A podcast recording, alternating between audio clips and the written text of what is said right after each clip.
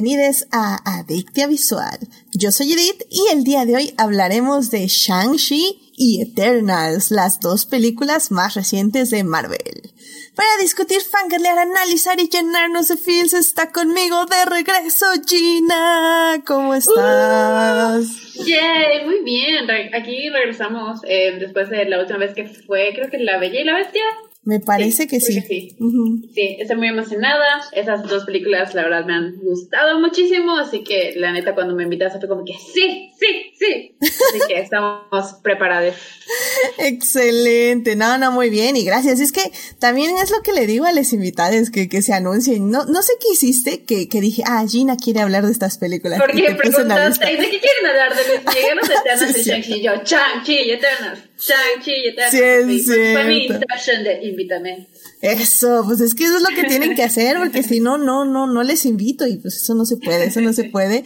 Y pues de hecho, alguien que también estuvo ahí diciendo, invítame, invítame, fue Héctor, Héctor que está aquí y que realmente también quiere hablar de Luis Miguel, pero ni modo, hoy, hoy será Marvel, Héctor. Lo, la pusiste muy difícil en la encuesta, o sea, era como que me dijiste cuál es mi plato preferido. Cuando los dos los uso, los dos este, los tengo ahí presentes y pues muchas gracias por invitarme. Ya sabes que me gusta mucho Marvel y estar aquí presente para discutirlo, que siempre es un placer. Excelente, muy bien, Héctor. Sí, pero no te preocupes. De Luis Miguel vamos a hablar porque siento que hay que decir cosas. Fueron tres temporadas, tres años de mi vida. Hay que hablar de Luis Miguel. Yo creo que va a ser la próxima semana, pero, pero ya, ya veremos, ya veremos qué, qué sucede, qué nos trae el futuro. Y, y, quedó muy bien porque no ha acabado de ver la tercera temporada de Luis Miguel. Todavía voy, voy a la mitad. Hay tiempo. Yo tampoco, así que quedó perfecto igual. Así que bueno, pues ya saben, querido público, que si se quieren unir a la conversación pueden estar aquí en Twitch con nosotros en vivo o pueden escucharnos en YouTube donde estamos en estreno los miércoles y yo ya ahí estoy en el chat hablando con ustedes o nos pueden escuchar en diferido en todas las plataformas. Así que no hay excusa, estamos por todos lados ahí. Ahí nos metemos para su comunidad, su comodidad. Sí. Así que bueno, pues querido público, sin más, vamos a salvar lo que amamos.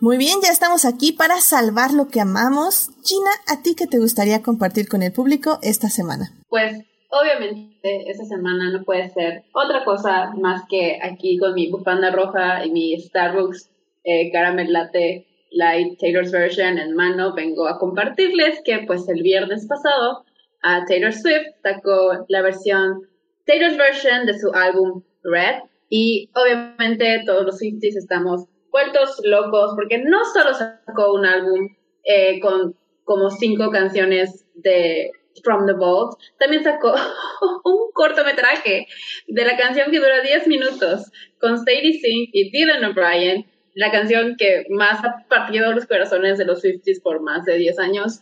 Eh, y no solamente sacó ese cortometraje, estuvo yendo a late night shows, estuvo en Saturday Night Live y luego sacó otro video musical hoy en la mañana para la canción de I Bet You Think About Me, que lo dirigió Blake Lively, estuvo hermoso, sale Miles Teller, estuvo ah, hermoso ese video. Y pues ha sido una gran semana para los Swifties y estamos pues nada más muy contentos porque pues si no saben, la razón por la que Taylor está sacando sus álbumes otra vez, Taylor's Version, es porque ha tenido problemas con su manager Scooter Brown y cosas así y ellos se quedaron con los masters de sus primeros discos, así que los está volviendo a grabar para poder ella eh, ser la dueña de sus propias canciones y darle un céntimo a esos estúpidos. Así que por eso está volviendo a sacar sus discos y estamos, la verdad, muy emocionados por ella porque este álbum significó mucho para ella en su carrera y personalmente. Así que es muy conmovedor que ya lo tenga de vuelta en su autoría. Así que ha sido una gran semana para los Swifties, muy cansada, pero pues muy, muy, muy feliz. Así que cuando tengan chance, escuchen Red Papers Version. Eh, son 30 canciones, dura como dos horas y cuartito, eh, pero es una muy, muy, muy buena manera de, pues, pasar dos horas y cuartito. Son muy buenas canciones Y pues nada más, eso. Muy cansada y muy emocional, ¿no? Para ustedes, sí, Sí, sí, uf. Con solo el cortometraje ya estábamos de que ya no podemos más Taylor, pero dijo, no, ahí va otro.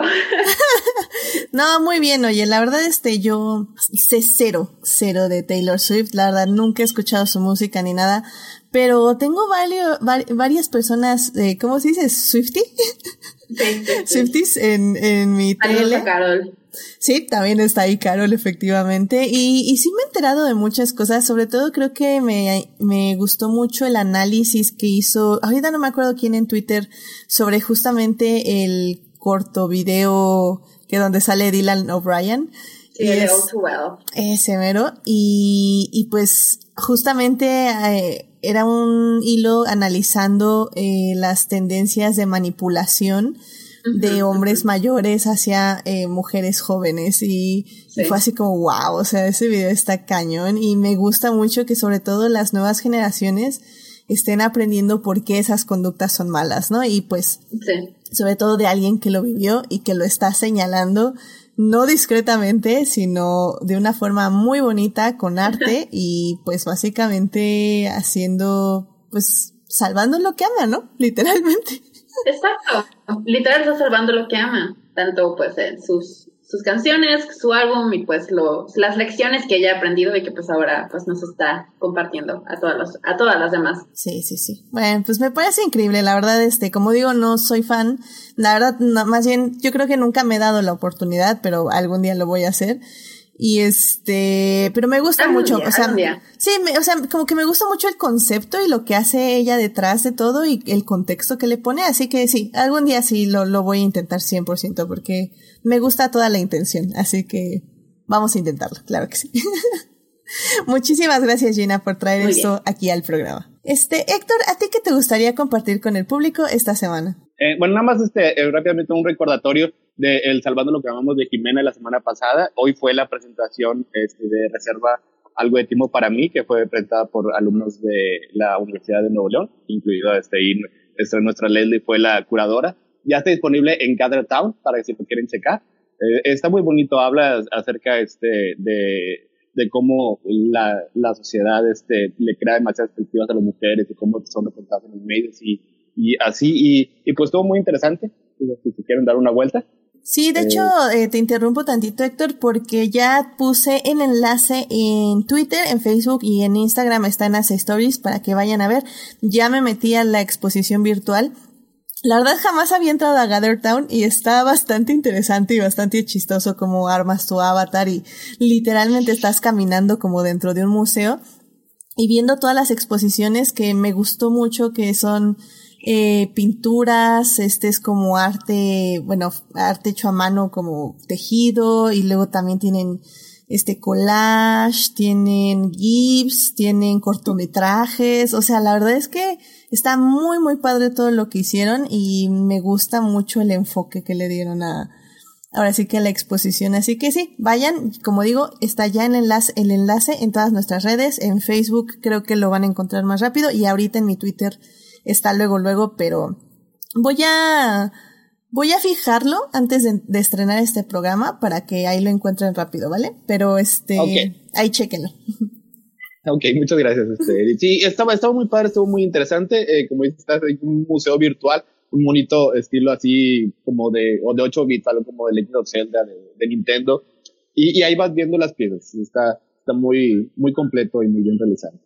Este, bueno, este no va a ser un rápido recordatorio. Y eh, algo un poquito más, este, más, más ñoño y ad hoc, así como que al tema, eh, hace unos días fue el Disney Plus Day, en el que sacaron un montón de, de cortos y logos y cosas así de, pues en particular se, se enfocan mucho con lo que es Disney y con mucho este, énfasis en, en Marvel. O sea, sacaron eh, unos first look muy, muy breves de tres de sus series, de Moon Knight, de She-Hulk y de Miss Marvel, y las tres se ven muy interesantes. O sea, Moon Knight eh, pues sabemos que es Oscar Isaac interpretando a este personaje que mm, es otro tipo de, de, personaje al que están, al que vemos en las películas y es más parecido como a Daredevil que veíamos en, las series que eran de, Netflix, es un poquito más, no quiero decir realista, pero tienen menos superpoderes, o sea, es más como que vigilantes estilo Batman. Este, también tenemos a, a She-Hulk con Tatiana Maslany, que es una excelente actriz y que es una serie que también estoy esperando mucho. Y pues Miss Marvel es un personaje muy reciente creado muy, este, por Marvel es, y es entrañable. Sea, estoy seguro que esas tres series pues van a estar bien padres. También tuvimos un montón de logos, tuvimos este, de Echo, Secret Invasion, Marvel Zombies, una foto de Nick Fury con barba. Y pues se ve que van a continuar eh, la máquina de Marvel con la misma potencia hasta ahora. Sí me, me decepcionó un poco que no hubo nada de Star Wars. Ahí sí fue, sí, sí, sí me, nos quedaba de ver Disney. Yo nada más estaba esperando el viejo Obi-Wan Kenobi y unas imágenes nada más de arte conceptual y nada de Cassian Andor y nada. Pero bueno, como fan de Marvel sí, sí estuvo muy padre y muy completo. Sí, era un poco lo que hablábamos al inicio, ¿no? Que eh, Star Wars no está funcionando para Disney eh, de una u otra forma. No me refiero a taquilla, sino como eh, intelectualmente, ¿se dice? o sea, como mm. la, la propiedad. Pero le acaban de extender el contrato a Kathleen Kennedy por otros tres años, según los últimos reportes, así que... ¿Quién, sabe? Es que sí, es que, o sea, ese es, ese es el asunto, como que extienden contratos, pero no sacan nada, cancelan todo, y luego sí sacan una cosa, pero no sacan lo que dijeron, no sé, está muy raro. Por eso Gina y yo ya dijimos que no eres tú, Star Wars soy yo. No, no es cierto, Star Wars, sí eres tú. y estamos tomando un... no, sí eres tú, sí, sí eres tú completamente. estuvo un poco curioso porque uno esperaría que algo como de... estas dos series, eh, eh, creo que la, la de Cassian Andor ya está terminada y la de Obi-Wan, si no está terminada, ya está a punto de ser terminada y que no haya habido nada, ni siquiera los, los de Moon Knight y, y She-Hulk y, y Miss Marvel duraron 30 segundos. O sea, fue una de las cosas bien, bien breves y que ni siquiera eso hayamos tenido de Star Wars, pues llega a ser un poco preocupante. Efectivamente, efectivamente. Pero bueno, ¿qué le vamos a hacer? ¿Qué le vamos a hacer? Y bueno, a ver, este Julio está en el chat y dice, Saludos a ese tal lector que cancela su propio podcast, pero no falla aquí. ¿Qué le vamos a hacer? Así es que, no sé, Héctor, ¿tienes algo que decir? Tengo algo que decir que fue lo mismo que, que, que le dije a Edith es, un, es a lo mejor un poco más pesado ser host que ser invitado. Sí, sí, sí, sí. Eso, eso lo confirmo y lo reafirmo. Definitivamente, uno como invitado nada más se recuesta, le quita y le pone el mute y ya, que se haga bolas todo Y además ya fueron otros cuatro días de antibióticos y de antigripales y de cosas que también hacen efecto. Exactamente. Eh, bravo a la medicina moderna, definitivamente. Ay, pero bueno. Bueno, ya Julio ya te está mandando otros mensajes. Ah, ya, eh, sin duda, estoy seguro.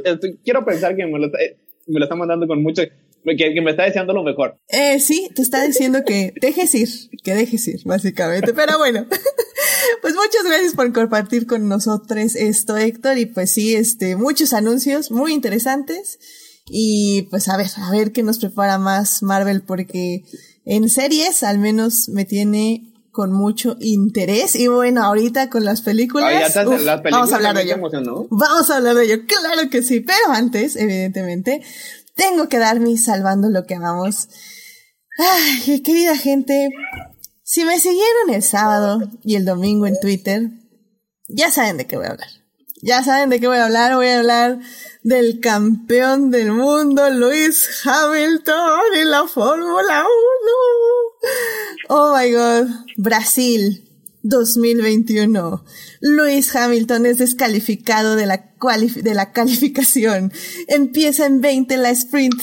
Termina en quinto.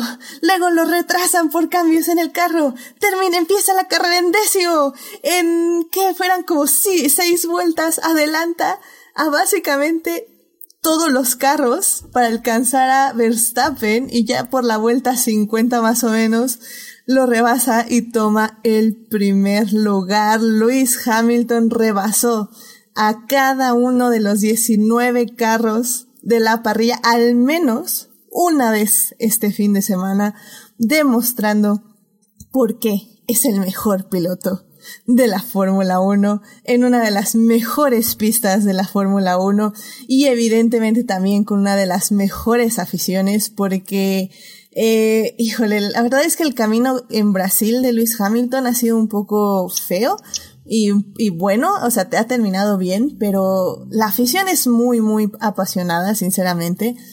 Y pues cuando empezó Luis Hamilton, Luis Hamilton luchaba contra Felipe Massa, que era pues básicamente el de casa, ¿no? Y, y la verdad es que hasta me recordaron que llegó un punto que hasta le aventaron un gato muerto, o sea, así horrible, o sea, la, la afición realmente no es nada justificable que hagan eso.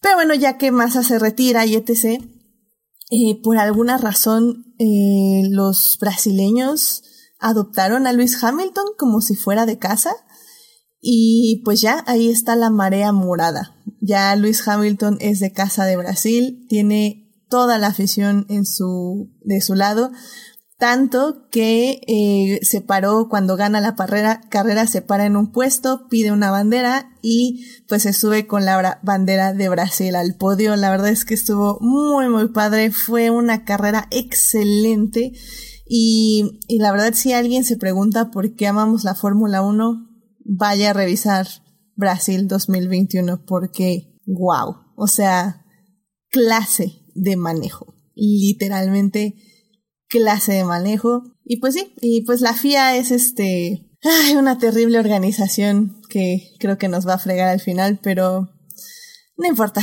Eh, Luis Hamilton es lo máximo. lo quiero mucho. Y bueno, este, Sofía nos recuerda en el chat que, ah, que sí, que también hubo un anuncio de Masterclass, esta plataforma de, de clases online, que Luis Hamilton va a estar dando una clase.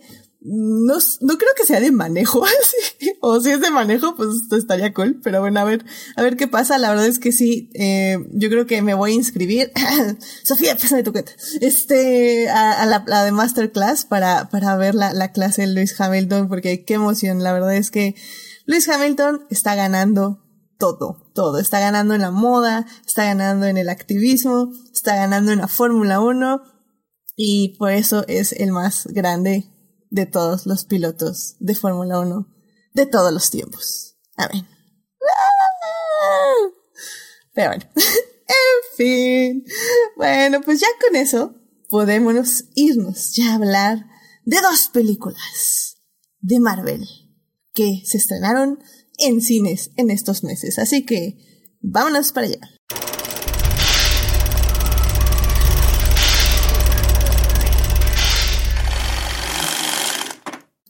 Estamos aquí para hablar de dos películas de Marvel. Estamos aquí para hablar de Shang-Chi, la leyenda de los Diez Anillos, y de Eternals. Las dos películas se estrenaron este año en el 2021. Pero bueno, Shang-Chi fue hace un mes, un mes y medio más o menos en cines y ahorita ya está disponible en Disney Plus sin costo extra. Así que si están ya con la suscripción de Disney pueden ver Shang-Chi en este momento. Y si les, si quieren ir al cine y si van al cine y si se atreven a ir al cine, eh, pueden ir a ver Eternals, que es esta película de Chloe Zhao, la ganadora del Oscar. Y pues evidentemente en la primera parte vamos a hablar de Shang-Chi, que fue la primera película que se estrenó. En la segunda parte vamos a hablar de Eternals.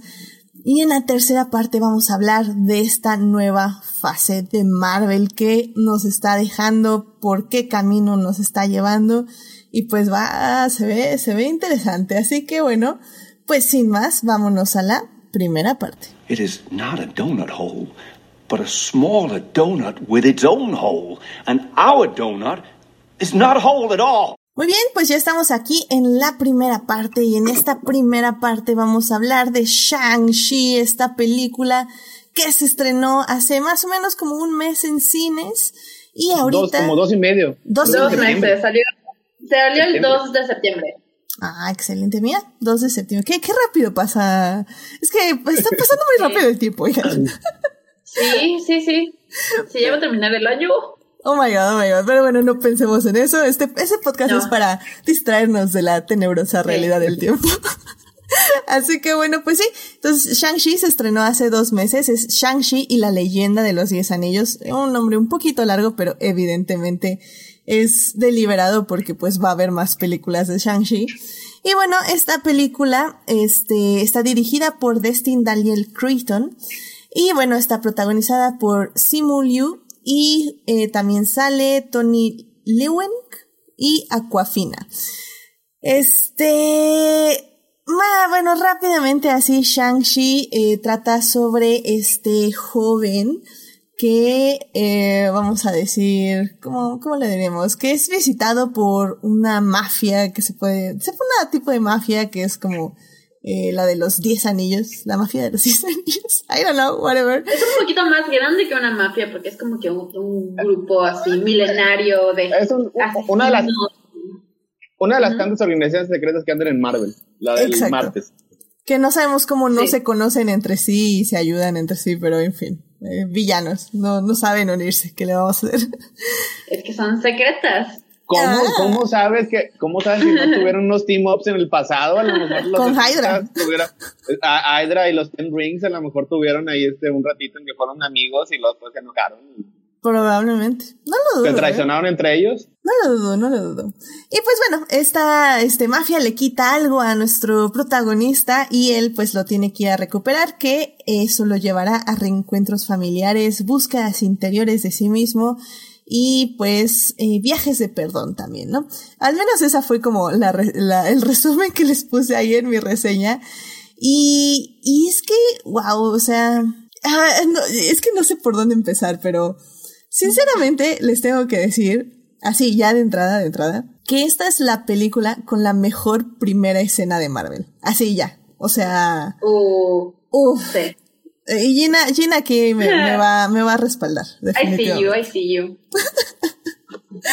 y es que es, es increíble. O sea, la química, el poder, la maestría. Wow, wow, wow. Definitivamente, como, vi, vi un tweet en, en Twitter que decían así como, ah, necesito un villano que esté in the mood of love. Y, le, y el de casting le dice, yo sé exactamente quién necesitas. y pues ya consiguió un actorazo, la verdad, eh, para ser el villano. Pero bueno, a ver, este, Gina, eh, ¿tú con qué ibas con expectativas para ver esta película? ¿Cuál fue tu sentir mientras la veías?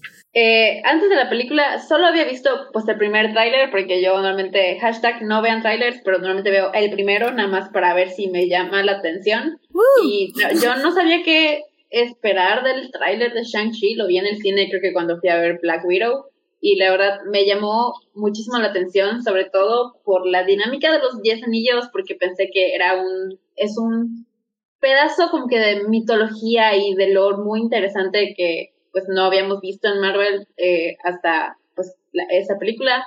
Y se me pareció una idea, un concepto muy chido y siento que visualmente los anillos se veían muy padres y me gustaba mucho la idea de pues estas influencias eh, del cine asiático y el cast eh, pues casi completamente asiático, los vestuarios, la, los, las imágenes, todo lo, inspirado en, en el este en, la cultura eh, oriental.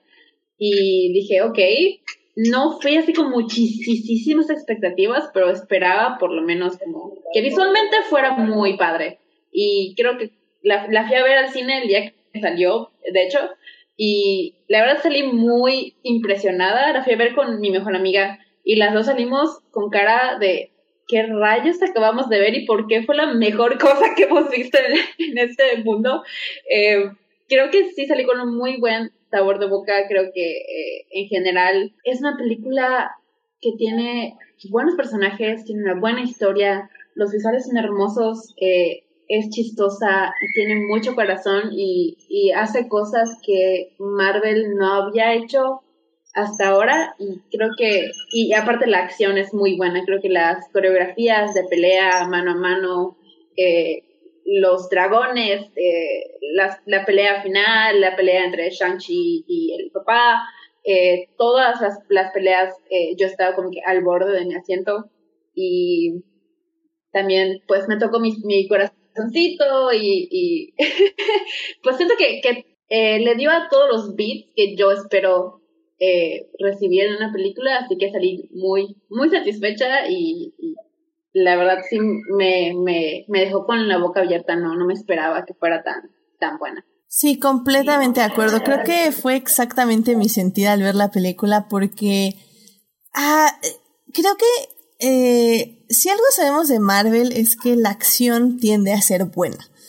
Pero es tan buena como el tigre de y el dragón se encuentra con Jackie Chan. No, no lo es, hasta ahorita, que es Shang-Chi, ¿no? y, y es que la acción a mí me resultó, eh, creo que, por ejemplo, en el CGI a mí sí me sobró mucho CGI. Creo que pudieron haber hecho más peleas eh, reales o reales entre comillas porque pues también se veían como algo cortaditas y así. Evidentemente el final no, no vamos a decir por qué exactamente, pero el final sí lo tenían que hacer en CGI, obviamente. Pero las de inicio, sobre todo, creo que menos CGI hubiera resultado más efectivo para mí. Pero aún así son grandes peleas. O sea, ya anuncié ahorita la pelea de inicio. sí, sí, sí, sí, son. Creo que Shang-Chi, en términos, perdón, en, en términos de, de peleas, eh, me dio lo que yo esperaba que me diera Mulan. Me acuerdo cuando vi el tráiler de Mulan y dije, oh, sí, las peleas mano a mano y estilo eh, cine oriental. Sí, claro, quiero ver eso. Y luego fue como que, bye. Pero ahora salió Shang-Chi y no me lo esperaba, pero creo que es lo que yo esperaba ver eh, visualmente, literal, eh, de Mulan. Y ahora pues me lo dieron. Y sí, estoy de acuerdo contigo que, o sea, creo que las, las peleas y todo lo que es con, con efectos prácticos y, stunts eh, es superior completamente a todo lo que hacen con CGI. tal vez lo único que, lo que rescato más del CGI es lo de los anillos. Creo que el efecto visual de los anillos para mí es, es está increíble y, y es de mis partes favoritas de la película. Así que con eso me quedo. Completamente, completamente de acuerdo. La verdad es que, este, sí, como digo, hay CGIs que funcionan, hay CGIs que ya es un poquito demasiado, pero en general eh, los efectos me gustaron muchísimo, las peleas me gustaron muchísimo. Y como bien estás, eh, como bien dijiste, Gina, compromiso que nos hacen tener con la historia, porque al final del día es una historia que ya se ha contado muchas veces es una dinámica familiar rota que busca unirse de cierta forma y que al final del día tiene que encontrar ese, el perdón y el, el ser perdonado y el perdonar, que, que bueno, o sea, funciona en todo nivel. Y pues, Héctor, tú que conoces evidentemente todos los cómics y todo lo que ha salido de Shang-Chi, supongo, eh, ¿Qué tanto se quedó de la historia original a, la película? Eh, ¿Y cómo viste la adaptación? Bueno, es que Shang-Chi tiene, es uno de los personajes, tal vez no, no, es, no es un personaje particularmente bien definido en los cómics, o sea, por eso yo no tenía demasiadas expectativas eh, en esta película y es, algo que me gusta. O sea, por ejemplo, si estamos hablando de, Captain America este, o, o de Spider-Man, son dos personajes que conozco, conozco bien cómo han sido representados a lo largo de los años y tengo muchas ideas preconcebidas de lo que está bien y está mal. Ya ni hablar de cosas como Batman y Superman, o sea, eso es todavía más. Y algo como Shang-Chi, que no ha estado tan bien definido, siempre está abierto o, está, o es más abierto a que los cineastas, los escritores, le den su propio giro, le den su, este, su propia representación en la pantalla.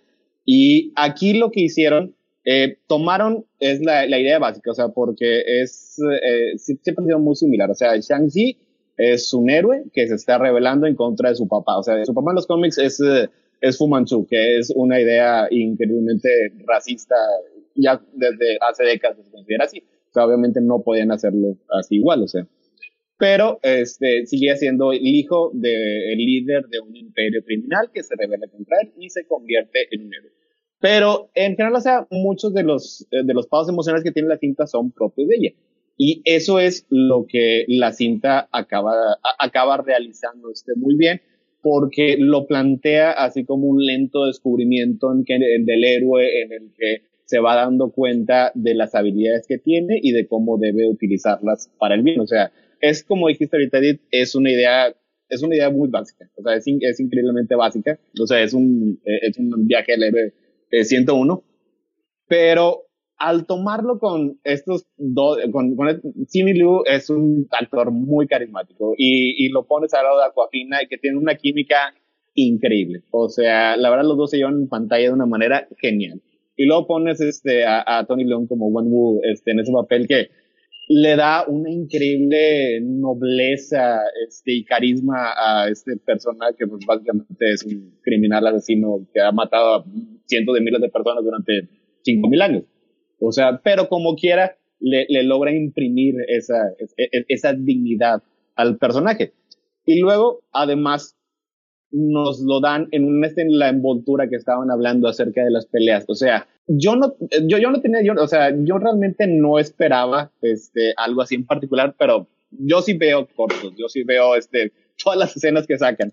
Y ya cuando, cuando vi la, de, la, pelea en el autobús, ahí fue cuando ya me empezó a emocionar. O sea, porque yo lo que vi era, vamos a decirlo como que mm. algo genuino. O sea, porque ya se mencionó Mulan. O sea, y la verdad Mulan me pareció este, una copia bien chafa de lo que estaban tratando de hacer. O sea, y lo que vi en Shang-Chi eh, es al contrario, o sea, lo que veía era un, una representación bastante genuina, primero, de las películas de Kung Fu, de Jackie Chan. O sea, que es, es eh, lo más, este, lo más down to earth posible. O sea, todo lo que estamos viendo ahí generalmente son stunts. Son stunts con personas muy acrobáticas, son grandes atletas que están haciendo esos, esos movimientos en la vida real. Y hay dos o tres escenas así que estuvieron bien geniales. Es, como dijeron, yo creo que es de las mejores escenas de pelea que ha habido en el universo Marvel. Y luego poco a poco empezaron a subir de intensidad. Ya, este, como mientras transcurre la película, ya vemos ya escenas más inspiradas en Wuxia, en, en, El Tigre y el Dragón, en Hero, en este tipo de películas. Y sí, al final ya se convierte en una mezcla de todo eso con lo que esperamos del universo Marvel. Pero en general, esa progresión está muy bien realizada, o sea, y si a eso, o sea, lo, lo mezclas con los personajes tan bien definidos, tan básicamente arquetípicos, pero muy reconocibles, pues acabas teniendo una película muy, muy entretenida. Oh, sí, oh, sí. Y bueno, en el, en el chat dice Sofía que también la, le atrapó en, eh, en la escena del camión. Y este, híjole, a mí, a mí, sinceramente, pues ya lo dije, a mí me atrapó en la escena donde el, el nuestro villano Wenwu, este, conoce a, pues, a quién, bueno, pues sí, a su futura esposa. O sea, le estoy spoileando los primeros tres minutos de la película. y es que. Sí, es el prólogo, no importa. Pues, sí, es como, wow, o sea, la tensión, los movimientos, las miradas. La música, los vestuarios. La música, ah. La cámara lenta y. Oh my god, yes. La manera en que a ella le resulta tan fácil vencerlo y él nunca había sido vencido antes en su vida y para ella es como que ni siquiera sudé. Y cómo él lo acepta también. Ah, y que literalmente se enamora, pero se enamora a primera vista.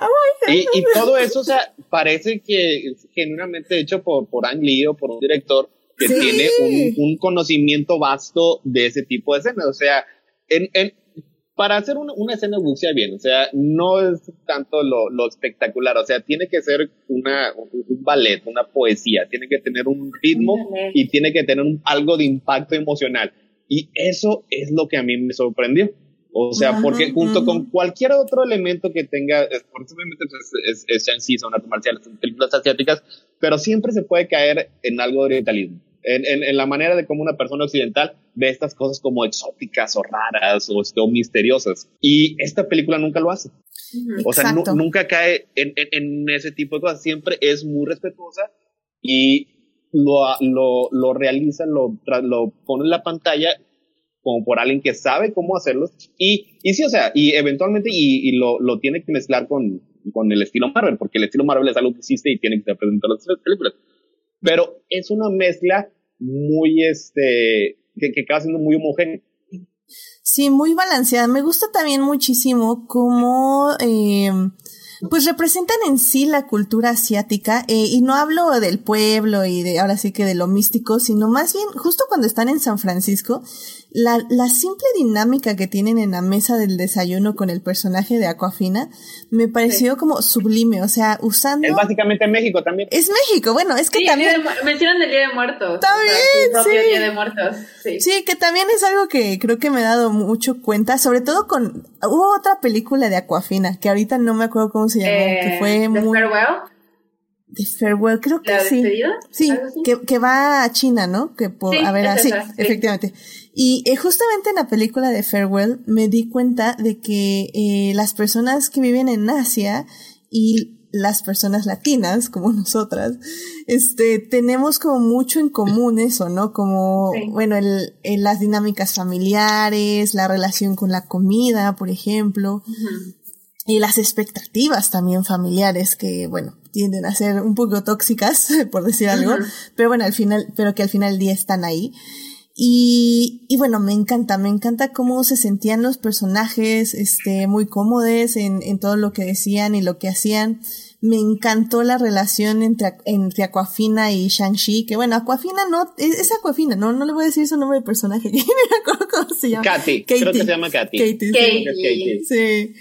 Eh, que también me encanta, Aquafina se roba la pantalla este cada momento que sale. Sí. La amo. y, Me encanta. y de hecho, en ese aspecto, eh, Gina, ay, perdón, creo que mi único pero con la película son los personajes femeninos. Porque sí, son personajes inteligentes, son personajes fuertes, son personajes eh, que pueden valerse por sí mismas, pero que al final del día en toda la narrativa siempre dependen de un hombre o dependen del protagonista o dependen de las expectativas que tienen de ellas. O sea, creo que para mí el mayor insulto tal vez, bueno, no insulto, pero el mayor personaje que no me gustó fue la hermana. O sea, me duele cómo la trataba el papá, me duele eh, cómo se sentía ella, me duele su historia y aún así siempre estuvo atrás. Que bueno, ya luego hubo una escena extra que spoiler, spoiler, spoiler. Pero aún así, o sea, no sé, no sé cómo sentirme de los personajes No. femeninos. ¿Cómo te sentías tú? Yo no lo vi tan así. y Creo, lo que a mí si hay algo que puedo odiar en una película y que ya no, ya no aguanto, ya le tengo mucho cringe, es el cliché de el matar a la esposa para darle una historia trágica a un hombre, sobre todo a su esposo, a su hijo, que pues ahorita, pues Shang-Chi, pues no sé si es un spoiler, pero peca un poco de, de, de esto, eh, de ambas cosas, del papá y del hijo. No sé si es un spoiler, perdón, pero tengo que hablar de esto porque eh, sí es algo que a mí yo no puedo con, con ese cliché. Cuando una película lo hace, a mí me repele mucho. Eh, no sé si porque tiene otras virtudes esta película que me hicieron un poco olvidar ese lado. eh, lo puedo dejar pasar. Y También porque creo que tanto el personaje de Katie como de, ah, ahorita busco el nombre de la hermana, eh, Charlene, y la tía, y la tía igual, eh, que al parecer se llama Yang Nan, que es el personaje de Michelle Yeoh. Michelle Yeoh. Sí, que igual, eh, preciosa Increíble. mujer. No, no me lo esperaba, la verdad. Tres personajes femeninos, aparte de la mamá. eh, y sí creo que, pues obviamente, por el hecho de que el personaje principal y el principal villano sean hombres, eso deja a las mujeres relegadas como que al segundo plano a ser el backup. Pero pues eso, pues eso ya viene naturalmente de la película y pues qué se le va a hacer. Pero creo que en su papel de personajes de refuerzo, Katie me gusta que tiene un arco de, de literal, tiene un arco eh, de personaje, de ser de una manera a darse cuenta como de su potencial y empezar a, cambiar un poco su perspectiva de sí misma, que es un arco pues menor eh, en, en relación a la trama, pero pues al final de cuentas lo tiene y, y la hermana igual creo que pasa por algo similar, porque sí, como dices, su papá la trataba muy mal de pequeña, su hermano pues digamos que no estuvo gran parte de su vida y aún así ella pues se sacó a sí misma adelante. Ella, con mis amigas hemos dicho que es la girl boss de la película, ella es como que el arquetipo de girl boss. Eh, y pues sí, están limitadas porque la película no se trata sobre ellas, así que la película no las trata como un personaje principal. Eh, pero yo no fui esperando como que una gran trama para las mujeres, así que creo que por eso no me, repeló tanto y creo que eh, pudieron haber hecho mucho menos. Hay películas de Marvel que tienen un personaje femenino y that's it. Ahorita aprecio que haya un poquito más de variedad, un poquito más de que las mujeres existen en esta historia y son parte activa de la historia, tanto Katie como la hermana, como la tía, como la mamá.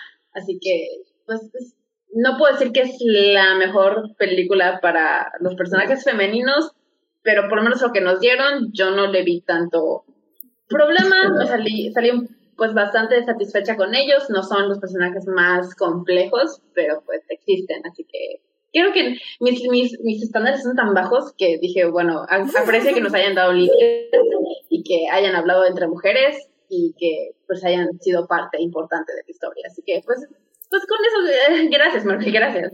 Y que se admiren entre sí. Creo que también justo tienen esos momentitos donde se admiran. Y los hombres igual las admiran. También, sí.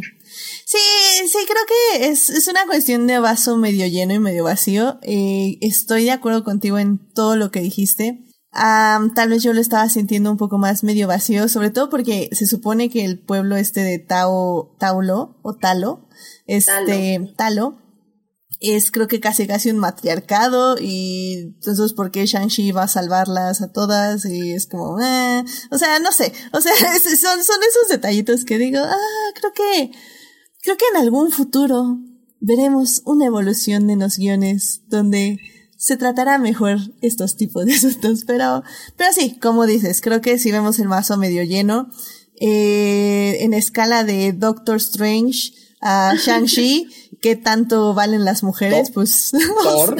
Thor. También. Iron Man. Eh, Iron Man. Entonces sí, o sea, creo que sí hemos avanzado. No es perfecto, evidentemente, como están ahí, pero como dices, agradezco la variedad, agradezco personalidades, agradezco que se admiran entre sí, que se hablan entre sí que los personajes masculinos, excepto el villano, porque es el villano, este, las admiran y eso, el villano también admira a mujeres, nada más que como ya hablamos, eh, un estereo, bueno, un tropo ahí feo, que bueno, es este, ah, lo que le marchita el corazón, por decirlo de alguna forma. Entonces, ah, está, está bien. O sea, ok, funciona. gracias. es que pues, yo creo que la mejor solución eh, eh, para esa situación es que los protagonistas sean femeninos. O sea que el, headliner de la película sea, sea una mujer. Porque es que si se le da demasiado arco, demasiado peso a un personaje secundario, a lo mejor la película no acaba siendo tan redonda como acabará siendo algo como Shang-Chi. O sea, y, y, y, muchas de estas cuestiones, o sea, por ejemplo, yo sí acabé de ver este, casi toda Supergirl, a mí sí me siguió gustando este, eh, hasta el final. Qué valiente, qué valiente. tenía el corazón en el lugar correcto. Y por ejemplo, a Supergirl le refrigeraron también un novio. También este, muchos de sus este, intereses románticos eran, existían enteramente sobre ella.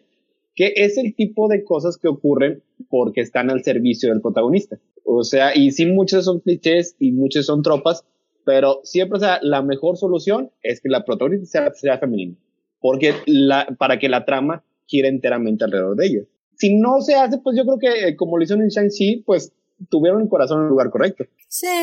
Es que sí es encontrar el balance. Y sabes que eh, creo que no tengo ni siquiera un ejemplo porque creo que no, no, no, no lo han logrado en ninguna película. O sea, sabes encontrar el balance perfecto entre personajes femeninos de apoyo que valen por sí mismas, pero que también apoyan al protagonista y que no le quitan el reflector. O sea, creo que eh, por la manera en que están construidas las historias en nuestra mente, sí puede ser o sí parece ser complicado, pero yo sé que algún día lo encontraremos. Ah, el balance está ahí afuera, solo hay que encontrarlo. y pues miren, ya para cerrar esta película, pues pues sí, Gina, eh, ¿por qué crees que el público la tiene que ver? Yo, yo sé que ya nos mencionaste por qué te enamoró y por qué te encantó, pero a ver, así una última vez, ¿por qué el público tiene que ver Shang-Chi ahorita en Disney Plus? Yo creo que tiene que ver Shang-Chi en Disney Plus, en primera, porque es una película diferente, que se atreve a hacer cosas diferentes. Eh, desde el principio tenemos Enemies to Lovers, que pues desde que nos puedan dar Enemies to Lovers, yo ya estoy vendida, así que ya, ya estoy ahí. Eh, Enemies to Lovers, eh, creo que siempre, yo creo, yo soy muy partidaria de cuando un estudio se atreve a hacer cosas diferentes, cosas que no están en su zona de confort y que sobre todo le dan el reflector a actores de la población que no lo habían tenido antes. Eh, en esta ocasión, pues es la cultura asiática, actores asiático-americanos, eh, un poco de empaparnos de esa cultura y de dejarla permear en el universo de Marvel, que le hace falta diversidad y que ahora creo que, sobre todo en esta fase, se han preocupado mucho de darle esta diversidad. A mí me encantó en Halloween eh, ver a un, montón de niños eh, asiático-americanos disfrazarse de Shang-Chi porque pues es un, es un héroe que no habían ellos tenido eh, tal cual en primera plana, así que para mí eso es lo que a mí me reconforta mucho el corazón, pero pues aparte de, de eso creo que la historia es muy buena, eh, los visuales muy buenos, el villano es muy bueno. oh my God. y te van a divertir. También no, no hablamos de, de un personaje que sale, no sé si lo puedo decir, no sé si es un spoiler, un personaje que sale ¿Tú sabes de quién hablo? Es, ah, eh, este, el token bueno, blanco de la película, ¿no? Que creo que es una buena manera de regresarlo al universo de Marvel sí, sí, eh, sí, para redimirlo un poco y redimir un poco su imagen. Uh -huh. No se puede hablar de spoilers. Eh, y redimir un poco su imagen porque, pues, la verdad, no sé. No, I mean, Pero, pues, no. Yo estoy tratando de evitarlo.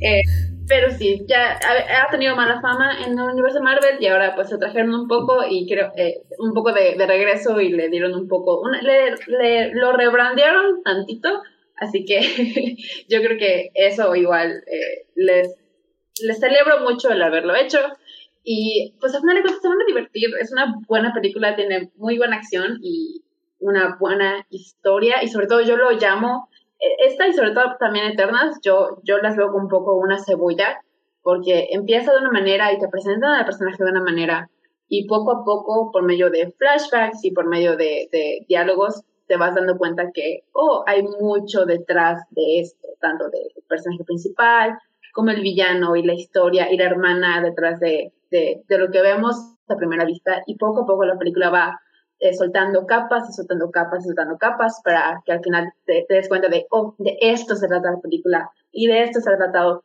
todo el tiempo. Ya lo veo y ya al final puedes ver como que todo el mural ya bien hecho, ya todas las capas se soltaron y solo queda admirar la imagen final. Así que yo lo veo así y creo que está muy bien manejado el uso de los flashbacks para ir dando un poco de, de eh, pues, de trasfondo a los personajes y a la historia. Y pues la mitología es muy buena, así que pues véanla, se van a divertir, no le van a pasar mal eh, y creo que es importante apoyar eh, cuando los estudios se atreven a, a, hacer cosas diferentes y no recaer en el pasado y, y bueno, pues ya sabes a dónde voy. Este, véanla, véanla, la verdad no, no se van a repetir, yo salí de la película de, de, del cine pensando que era de las mejores cosas que Marvel ha hecho, eh, la acabo de volver a ver el, eh, el, viernes pasado en el día de Disney Plus cuando la sacaron en la plataforma y la verdad me volví a divertir otra vez. Así que pues no, no pierden nada y tienen mucho que ganar. Amén, amén. Sí, completamente de acuerdo. Y qué bueno que mencionaste los flashbacks. Como saben, yo no soy fan de los flashbacks, eh, nunca me han gustado. Y sí uh, creo que aquí... Lo en... siguiente será interesante. Ah, oh, eh, ok, este, sí, pero aquí en Shang-Chi, este, creo que sí funcionan, sobre todo porque tienen un desarrollo propio que nos va revelando como las memorias reprimidas del protagonista. Eh, que va descubriendo, como bien di dijiste Gina, eh, por capas, nos va enseñando sus emociones. Entonces, eso creo que funciona muy, muy bien. En, narrativamente creo que Shang-Chi en ese aspecto eh, es muy, muy bueno. Porque, como ya lo decía yo en mi reseña, y como lo decía Héctor, de hecho, al inicio de este programa, la estructura de Marvel es la misma. O sea, es eh, eh, revelación, pelea, revelación, pelea, revelación, pelea, y así se van, ¿no? O sea que si lo vemos, por ejemplo, podemos comparar Shang-Chi con Black Widow y es, es la misma estructura. El, el asunto aquí es que pues Black Widow no tenía mucho corazón Eh, sí, lo tenemos que decir. Y no está Monse para defender, así que lo siento mucho, Monse, para que no llegas. este, pero. A mí sí me gustó mucho Black Widow. Ah, a mí no me gustó, sinceramente. A mí sí me gustó. Pero soy fan de Florence Pugh, así que. Bueno, es que Florence Pugh pues, fue quien salvó la película. O sea, sin ella hubiera sido un fiasco completamente, pero gracias a ella fue una peli muy entretenida, básicamente. Eh, pero por ejemplo en esta sí, o sea, es que hay mucho corazón, los personajes, eh, los actores se ve que les gustó estar en ese papel, lo entregaron todo. Y se ve que, que estuvieron pues cómodos en su, en el set y con el director, entonces sí, 100%. Y bueno, Héctor, eh, palabras de Shang-Chi, últimas palabras. Bueno, nada más dentro sobre eso, ese, último, eh, este, el protagonista Simi Liu, o sea, él puso su corazón en esta película así al 100%, o sea, sacó un tweet de, que, que le hizo a, a, Marvel Studios o Kevin Feige de hace 8 o 9 años, el que le, decía este, ¿y Shang-Chi para cuándo? O sea, así como que él, él quería un personaje así importante para la presentación asiática, o sea, y una vez que se lo consideraron, o sea, él puso su cuerpo, su alma, toda su dedicación para el, para el papel, y, y la verdad, o sea, yo creo que se llega a notar este, hasta cierto punto este entusiasmo, o sea, porque una de las cosas que más fuerza tiene esta película es lo que mencionamos. O sea, el cast es maravilloso. O sea, la verdad, este es, creo que es la, la directora de casting, es Sarah Halifin, ha hecho un trabajo impresionante estos, este, ya 13 años que ha estado este, al frente del casting de, de Marvel Studios. O sea, todos están increíbles en su papel. O sea, la química entre ellos es maravillosa. Y yo sí se la recomendaría a todo el mundo. O sea, si, si es fan de Marvel, o sea, esta película representa, es uno de los mejores ejemplos de lo que es la fórmula Marvel. O sea, cómo hace este, una, una película Marvel, todos los puntos están aquí. O sea, por ejemplo, lo que mencionaban al principio acerca de, de, de cómo nos muestra un poco de la vida familiar de, de, de Shang-Chi y, y, de Kathy juntos, cómo, cómo son muy cercanos. O sea, ese es el tipo de cosas que, que hace el corazón de Marvel. O sea, porque si eso no te importa, no te va a importar cuando ya sea un espectáculo de CGI y en dragones y ya ni volando y todo ese tipo de cosas. O sea, sin eso no se hace la película. O sea, y eso es precisamente lo que Shang-Chi, o sea, ya depuró a la perfección cómo se hace una película Marvel. Y si no le gustan, si eres de alguien que no le gustan las películas Marvel, como quiera, véanla y les aseguro que perdido dos terceras partes de la película les va a gustar. El final no, el final sí. estoy, estoy, seguro que no les va a gustar y, y, ya, ya he visto como cuatro o cinco personas que odian Marvel y al principio dicen, no, el, el sí, el, las, las dos primeras partes están padres, pero ya al final ya estuvo bien horrible pero disfruten esas dos, dos primeras partes de la película, aunque no les guste el final. Le llamo como el efecto Wonder Woman, ¿no? Que igual, o sea, Wonder Woman está padrísima y luego llega el final y dices, ¿por qué? ¿Por qué? bueno, pero si eres Marvel, o sea, te sí, gusta claro, Marvel como claro, quiera, ya, claro. ya, lo esperas, ya lo esperas, sabes que te va a gustar, o sea, y de hecho a mí me gustó, me gustó más de lo que esperaba el final. O sea, se me hizo, me pareció que, que ya cuando se hace puro CGI, fue un CGI, un CGI muy estético y muy artístico y muy bien realizado, o sea, pero en general, o sea, esta película, o sea, tiene de todo. O sea, la van a disfrutar porque tiene, tiene humor, tiene drama, tiene romance, tiene este, tiene peleas, tiene caracterización, tiene efectos. O sea, como ejemplo de película de superhéroes, ya la verdad sí diría que es uno de, de los mejores. O sea, que se ha aventado este Marvel y, y en general. Así que véanla en Disney Plus, en donde quieran verla. Sí, yo soy de esas personas que no disfruta las batallas finales de Marvel porque it's too much.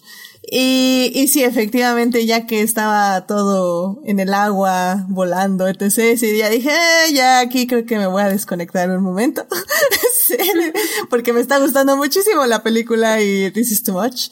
Eh, pero, pero bueno, es como bien dice Sector, o sea, al final del día, eso es Marvel, o sea, si no hubiera batalla de CGI gigante al final, pues no sería Marvel, ¿no? Entonces, está bien, pero sí, 100% de acuerdo, Shang-Chi eh, me gustó mucho más, de hecho yo creo que le voy a subir media estrellita más a mi reseña porque ahorita hablando con ustedes, la verdad sí, me, me empezó a gustar más mientras la recordaba. y pues sí, pues vale mucho la pena. Eh, suscribo con todo lo que dijeron Gina y Héctor. Y pues bueno, en el chat dice Sofía que los animales del final están muy bonitos, completamente de acuerdo. Sí. Todo el CGI de Todo el talo es muy bonito.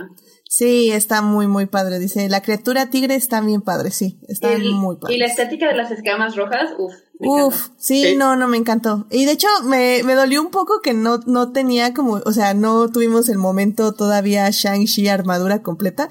O sea, nada más fue como con esta playera, porque era como el pantalón y los tenis. Y entonces como, no manches, póngale unos zapatos decentes a ese hombre.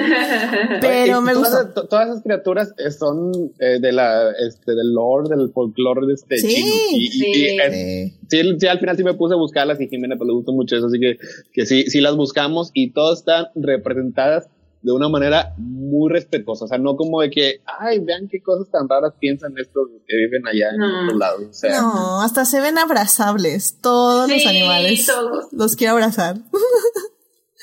Qué padre. Sí, la verdad, muy, muy bien, Shang-Chi. Este, definitivamente, qué buena manera de empezar la fase Marvel. Que bueno, empezó con Black Widow, pero Black Widow no la voy a contar, así que, qué gran manera de empezar la fase Marvel. Black- Qué mala. O sea, dejando de lado tu, tu odio encarnado por Black Widow, más bien funciona como epílogo de las fases anteriores. Sí, Más que exacto. como, Sí, sí, como, sí. como inicio, porque sí no te presenta demasiadas cosas nuevas.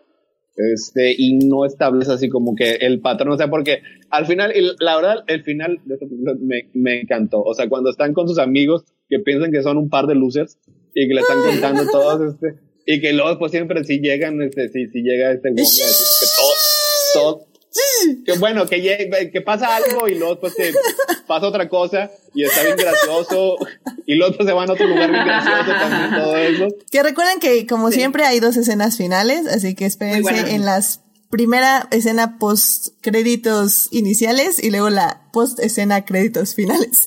así que ya saben. Hay dos y las, dos, las dos están muy padres. Las dos están muy buenas, me gustaron mucho. Se me hicieron súper divertidas y lógicas, evidentemente. A mí me gustaron, me gustaron. Sí.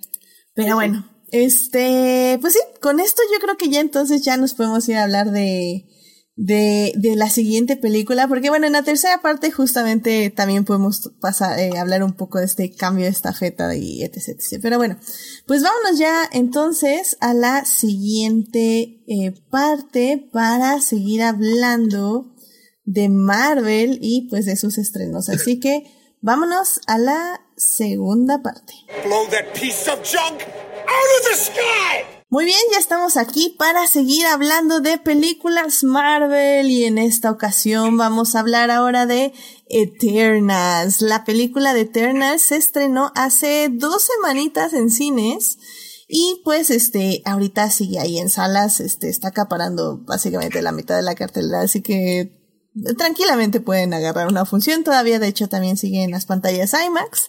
Y bueno, pues la película está dirigida por Chloe Zhao, que es la ganadora del Oscar, por si no este, la ubican, y ganó Nomadland, que bueno, también por Un- cierto, Un, par de Óscares. un par de Óscares, que por cierto también hablamos de esa película aquí en el podcast, este, hace ya bastantes programas, no lo voy a negar, pero bueno, hablamos de la película. Y pues, eh, ufa, no, o sea, tiene un reparto grande en muchos aspectos. Eh, tenemos a Gemma Chan, Richard Madden, Kumali Narjarini. Ay Dios. Perdón, perdón, una disculpa. eh, Tengo que practicar los nombres antes para no faltar el respeto a la gente de esta manera. Pero bueno, Brian T, Lauren Rindolph, Barry Keoghan, Don Lee, Harry Patel, Harish Patel, Kit Harrington, Salma Hayek y Angelina Jolie. Eh, y bueno, pues la película igual no esperaba. eh, bueno, ¿saben qué? Yo creo que de Eternals yo esperaba un poquito más eh, que de Shang-Chi. Pero bueno, a ver, rápidamente nada más la. ¿Qué es? La, la sinopsis sería que hay, un- hay unos seres llamados Eternals que son enviados por un ente superior cósmico a la Tierra para que nos defiendan de unas criaturas que básicamente están atacando a los humanos. Entonces los Eternals han estado aquí desde el inicio de la humanidad, defendiéndonos de esas criaturas, pero sin intervenir en todos los demás asuntos humanos, porque su única misión es destruir a esas criaturas. En algún punto logran destruirlas y pues al no ser llamadas de nuevo a su planeta, eh, pues se quedan aquí observando la vida humana y mezclándose entre los humanos. Eh, bueno, pues como digo, o sea, Eternals no esperaba nada. Eh, bueno, más bien, esperaba un poquito más porque Chloe Zhao y porque el gran cast que tenía. Ah, y tengo opiniones. Eh, personalmente, Hay opiniones. hay opiniones. O sea, personalmente creo que, ah, creo que me gusta que efectivamente, como ya vimos y lo vamos a profundizar tal vez un poquito más en la tercera parte, pero Marvel ya se está arriesgando. O sea, ya estoy viendo películas diferentes a las anteriores fases, donde puedo confundir Iron Man 1 con Doctor Strange con whatever. O sea, eh, con Thor. Es el mismo hombre blanco con diferentes poderes. Este, y, y me gusta Eternas en el sentido de que ya estoy viendo no solo diversidad en el cast, que evidentemente es algo eh, importante, pero diversidad en la narrativa. El problema para mí es que sí creo que Chloe Zhao no pudo balancear bien el cast con la historia. O sea, creo que sí le quedó un poquito grande contar tantas historias. Eh, pero no sé qué, cómo tú sentiste, Héctor, Eternas cuando la viste. Bueno, esta, eh, aquí sí yo tenía muchas expectativas. O sea, este, sí, de Shang-Chi, pues sí, no, no, digo, no he leído demasiadas historias de Shang-Chi, pero lo que son Eternals creadas por este Jack Kirby, que Jack Kirby es el, el, el dibujante, creador de la mente creativa más impresionante que tuvo Marvel y que básicamente creó toda la cultura pop moderna de estos días. O sea, y tenía todas estas enormes ideas que las plasmaba en la página y Eternals es una, a lo mejor es una de sus obras relativamente menores en el universo Marvel en, en lo que respecta a, la, a, a las, los, eh, los comic books en sí, pero en lo que respecta a impacto son muy importantes porque eh, lo que son los Celestials se convirtieron muy importantes para lo que era el universo Marvel, o sea, y estas grandes historias cósmicas tuvieron una enorme influencia en todos los cómics. Este, así que, pues yo le tenía muchas expectativas. Luego después ya pues, nos dan la ganadora del Oscar y, y el cast, y como dijiste, y quería ver una película increíble, este, es la que más tenía ganas de ver, o sea, insistí mucho en, en irla a ver al cine porque ya, ya quería verla y al final de cuentas batallé un poco más en, descifrar la película. O sea, por ejemplo, Shang-Chi, te, sales y sales de buen humor, sales, este, ay, acabo de ver una película que me llenó de vida y de alegría. Y ves Eternals y me quedé con la idea de lo que acabas de decir, Edith. O sea, este, tiene, tiene un cast magnífico, tiene unos personajes muy bien creados, pero yo creo que lo que la película no logra compaginar bien es, son todos esos personajes que aunque tienen este, una coherencia temática bastante fuerte, como quiera tienen este, las, las necesidades de ser una película de cómics, tienes que tener tus, tu unimente, tienes que tener tus, este, todo ese nonsense y, y, y peleas y, y bla, bla, y, y yo creo que Soy no estaba demasiado interesada en esa parte, o sea, es una parte bastante floja, así que acaba siendo una película que tal vez acaba siendo un poco menor que la suma de sus partes. Tiene unas partes muy buenas, increíbles, y tiene unas otras partes que a lo mejor sí quedan a deber y no logra compaginar en un todo que sea enteramente satisfactorio. Sí, hablando de la estructura Marvel que decíamos que Shang-Chi había cumplido perfectamente, estoy completamente de acuerdo con lo que dice Sector. Eh, Eternals no la tiene. O sea, su estructura es nula. Es, es una película que no parece una película Marvel per se, ¿no? A veces no parece una película, pero ok. sí. Ah, no, yo no llegaría tanto. O sea, sí parece una peli, pero no parece una peli Marvel. O sea, es una peli que también va saltando en temporalidades, eh, va saltando en revelaciones. O sea, ahora sí que es literalmente sí siento que en ese aspecto está muy bien porque sí parece que estamos observando a unos seres eternos desde una parte omnipresente que no eh, que no aplica la temporalidad lineal. En ese aspecto me parece muy interesante, pero tal vez algunas personas van a decir que estoy justificando demasiado. Así que no, no sé tú qué, cómo, qué opinas, Gina. ¿Tú esperabas la película? ¿Conocías a los Eternals? Cuéntanos un poquito de tu experiencia. No tenía ni idea de qué eran los Eternals, literal. Yo me enteré de que eh, fregados sean los Eternals cuando me senté en el cine y explicaron, los Eternals son esto, ahí dije, oh, ok, ya entendí. Lo que sabía, pues era, pues, pues por el nombre, nombre me di la idea de que pues, son seres que pues son eternos o que tienen pues una gran longevidad y han estado en la Tierra por miles de años. Y pues yo desde ahí, la verdad, yo sí, debo decir que soy partidaria, me encantan mucho las historias que tienen miles y miles de años de, de lore, de mitología, de, de, pasado, de cosas que entrañar y cosas que, que, que descubrir, secretos y cosas así. A mí me gusta mucho eso y también me encantan mucho las películas que son sobre personajes. Yo, si me, si me dan a escoger en una película, ¿qué prefieres ver? ¿Qué prefieres? ¿Que tenga una muy buena historia o que tengan muy buenos personajes?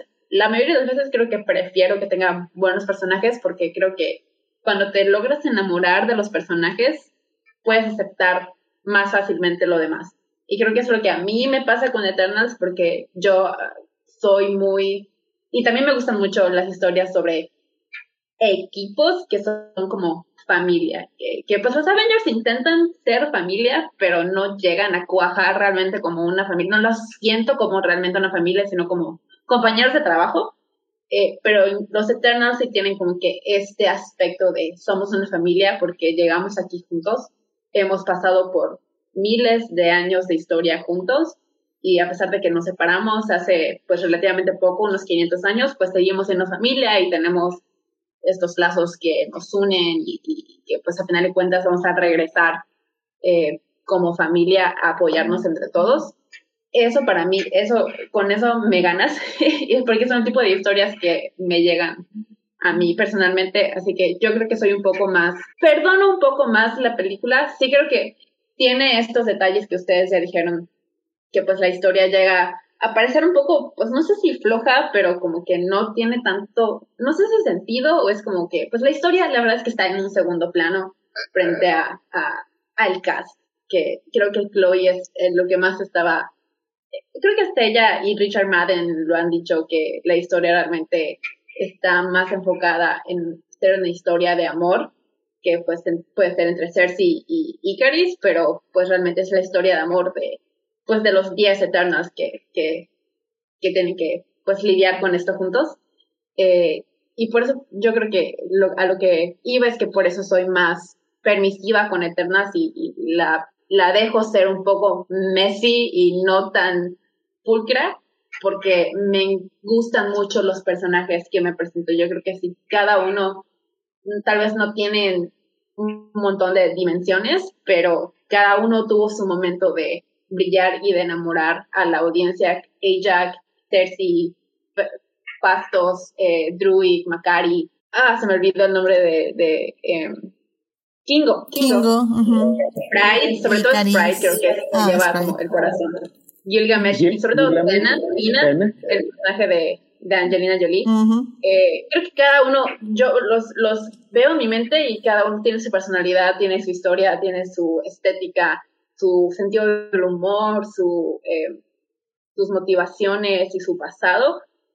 Y creo que eso sí lo le debo reconocer a Chloe, pues en general la película, que que en una película con tantos personajes logra que no se confundan entre ellos. Cada uno está muy bien definido eh, y son 10. Es, es, muy difícil hacerlo hasta con 4 o 5 personajes, pero esos son 10 y puedo definitivamente eh, describirte a cada uno de ellos. Así que creo que de ahí eso es un gran logro de la película y para mí eso es lo que me hace a mí disfrutarla y pues lo que decía de Shang-Chi, que es una película que tiene capas y que poco a poco va sacando las capas. E, Eternals es mucho más así. Y sí recae mucho en flashbacks y entiendo que a ti, Edith, no te encantan los flashbacks.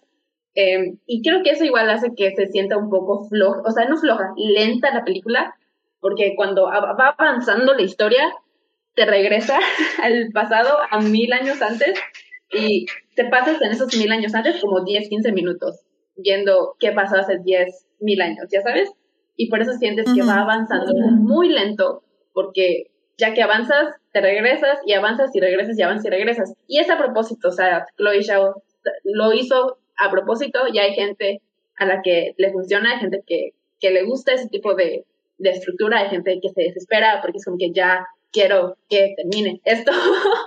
eh, y a mí no me molesta, a mí no me molesta, creo que le, a mí me gusta mucho esto de, de, de descubrir información nueva, pero de qué pasó hace cinco, 500 años, 600 años, 1000 años, y apenas ahora va saliendo a la luz, es como, oh, wow, ok, y ahora tienen las ramificaciones y las consecuencias de esa decisión o de esa de eso que pasó hace 1500 años, no sé. Y pues no sé, en resumen, eh, creo que sí, no puedo decir que es una película que le vaya a gustar a todos, creo que es una película difícil de sentarte a ver en una pasada. Eh, es larga y se siente larga, pero a final de cuentas te logra, yo creo que sí te logra enamorar de los personajes y si puedes apagar un poco tu sentido de, bueno, pero la historia y qué está pasando y realmente de qué estamos logrando con esto y solo te enfocas un poco en los personajes y la dinámica sobre todo que tienen entre ellos, para mí eso es lo más disfrutable y yo con eso pues me quedo y creo que es eh, con lo que prefiero lo que prefiero pensar de Eternals más que como que en conjunto, en general toda la película, cuando pienso en, en, en Eternals pienso en Cersei y pienso en Makari y pienso en Sprite y Tina y Gilgamesh, así que para mí ellos son el corazón, así que yo por eso disfruté mucho Eternals, eh, pero pues definitivamente entiendo que la gente eh, no esté del todo convencida. Yo, yo... Adelante, Héctor, vas a eh, es que, o sea, a lo mejor ahorita me veo un poco crítico este, con... Sí, yo también, ya, ya, me, ya le iba a bajar a mi a, digo, a lo mejor soy un poco crítico, pero yo básicamente estoy de acuerdo con todo lo que dijo Gina. O sea, quise sacar la crítica que le tengo a la película, o sea, porque sí hubo cosas que me parecieron que no estuvieron bien realizadas, pero a final de cuentas, como estaba diciendo Gina, si te importas los personajes, le puedes perdonar muchas cosas a una película, o sea, sobre todo yo también en lo personal, o sea, eh, la última película en la que los personajes no me importaron, me pasé una hora destrozando la internet del multiverso. No lo voy a mencionar porque no quiero que me corra Edith, pero este Ay, caray. Ay, caray. Ay, caray. Estoy intrigada ahora. Pero, este fue un caso de una película también este, hermosamente filmada que dura casi tres horas, pero cuyos personajes simplemente me parecieron pésimos. O sea, y ahí empecé a ver mucho más de las fallas que tenía la película. Aquí en este caso, la verdad es que los personajes son maravillosos. O sea, se podían mencionar una cosa de cada uno, pero así nada más, o sea, los que, los dos que más me gustan, o, bueno, fueron tres, la relación entre Gilgamesh y Tena fue preciosa. O sea, de que él básicamente dejó toda su vida de lado nada más por cuidar a esta persona que estaba sufriendo de una enfermedad sci-fi completamente inventada, sí, pero es, es una analogía bastante clara. O sea, es una persona que estaba sufriendo de un deterioro mental y él, por amor, dejó toda su vida, dejó todo lo demás, nada más para dedicarse enteramente a ello. O sea, y eso fue algo bien, bien hermoso. O sea, y también lo otro, este, la vida de Fastos, que había, tenía su esposa, este, tenía su esposo, perdón, su esposo y, y, y, su hijo. O sea, eso es lo que me refería ahorita, que es lo que Marvel tiene que hacer bien. O sea, porque ya para ese punto ya casi más de la mitad de la película, o sea, estás hablando de Ah, estos este, jueces dioses que vienen del espacio para juzgar a la Tierra y bla, bla, bla, y X, o sea, son cosas demasiado grandes, o sea, pero si no te muestra por qué estás luchando, no tiene un ancla emocional. Y en ese punto específico, ok, te das cuenta, o sea, ¿por qué van a hacer lo que van a hacer? ¿Por qué van a enfrentarse a sus creadores, a, a, los celestes, a estos seres casi muy potentes, para proteger a las personas que quieren? Y eso lleva este, muy claramente lo que es el tema de la película. O sea, y ya para ese punto, las otros tipos de críticas que se le puede dar a, la trama y cosas, es como que sí caen de lado porque, a final de cuentas, ahí lo que tienes ahí es una muestra muy clara de por qué estos personajes actúan de la manera en la que lo hacen. O sea, tiene, este, eh, sí, apuestas emocionales muy claras que la audiencia puede reconocer. O sea, y eso es precisamente lo que hizo que, sí, la verdad, sí, sí me hubiera, sí, sí, me acabó gustando este, bastante la película, o sea, porque me son dos ejemplos, pero eso puede aplicar este, a todos, o sea, este, la, la búsqueda de ser, si por ser ser humana, tener una conexión humana y, este, y crecer como líder. Este, la, la bondad de Ajax como, como líder, como este, sabia y noble y amorosa y valiente, o sea, esa, esa figura materna que a todos quería proteger y que al final estuvo dispuesta Ah, yo, yo, yo, quería, yo quería una, un abrazo de Salma Hayek toda la película. O sea, ah. todo, todo eso, o sea, el contenido emocional de la película es, es, es muy fuerte y, y, y, muy claro. O sea, y por eso es lo que a mí se me hace o sea, que, que sí vale la pena verla.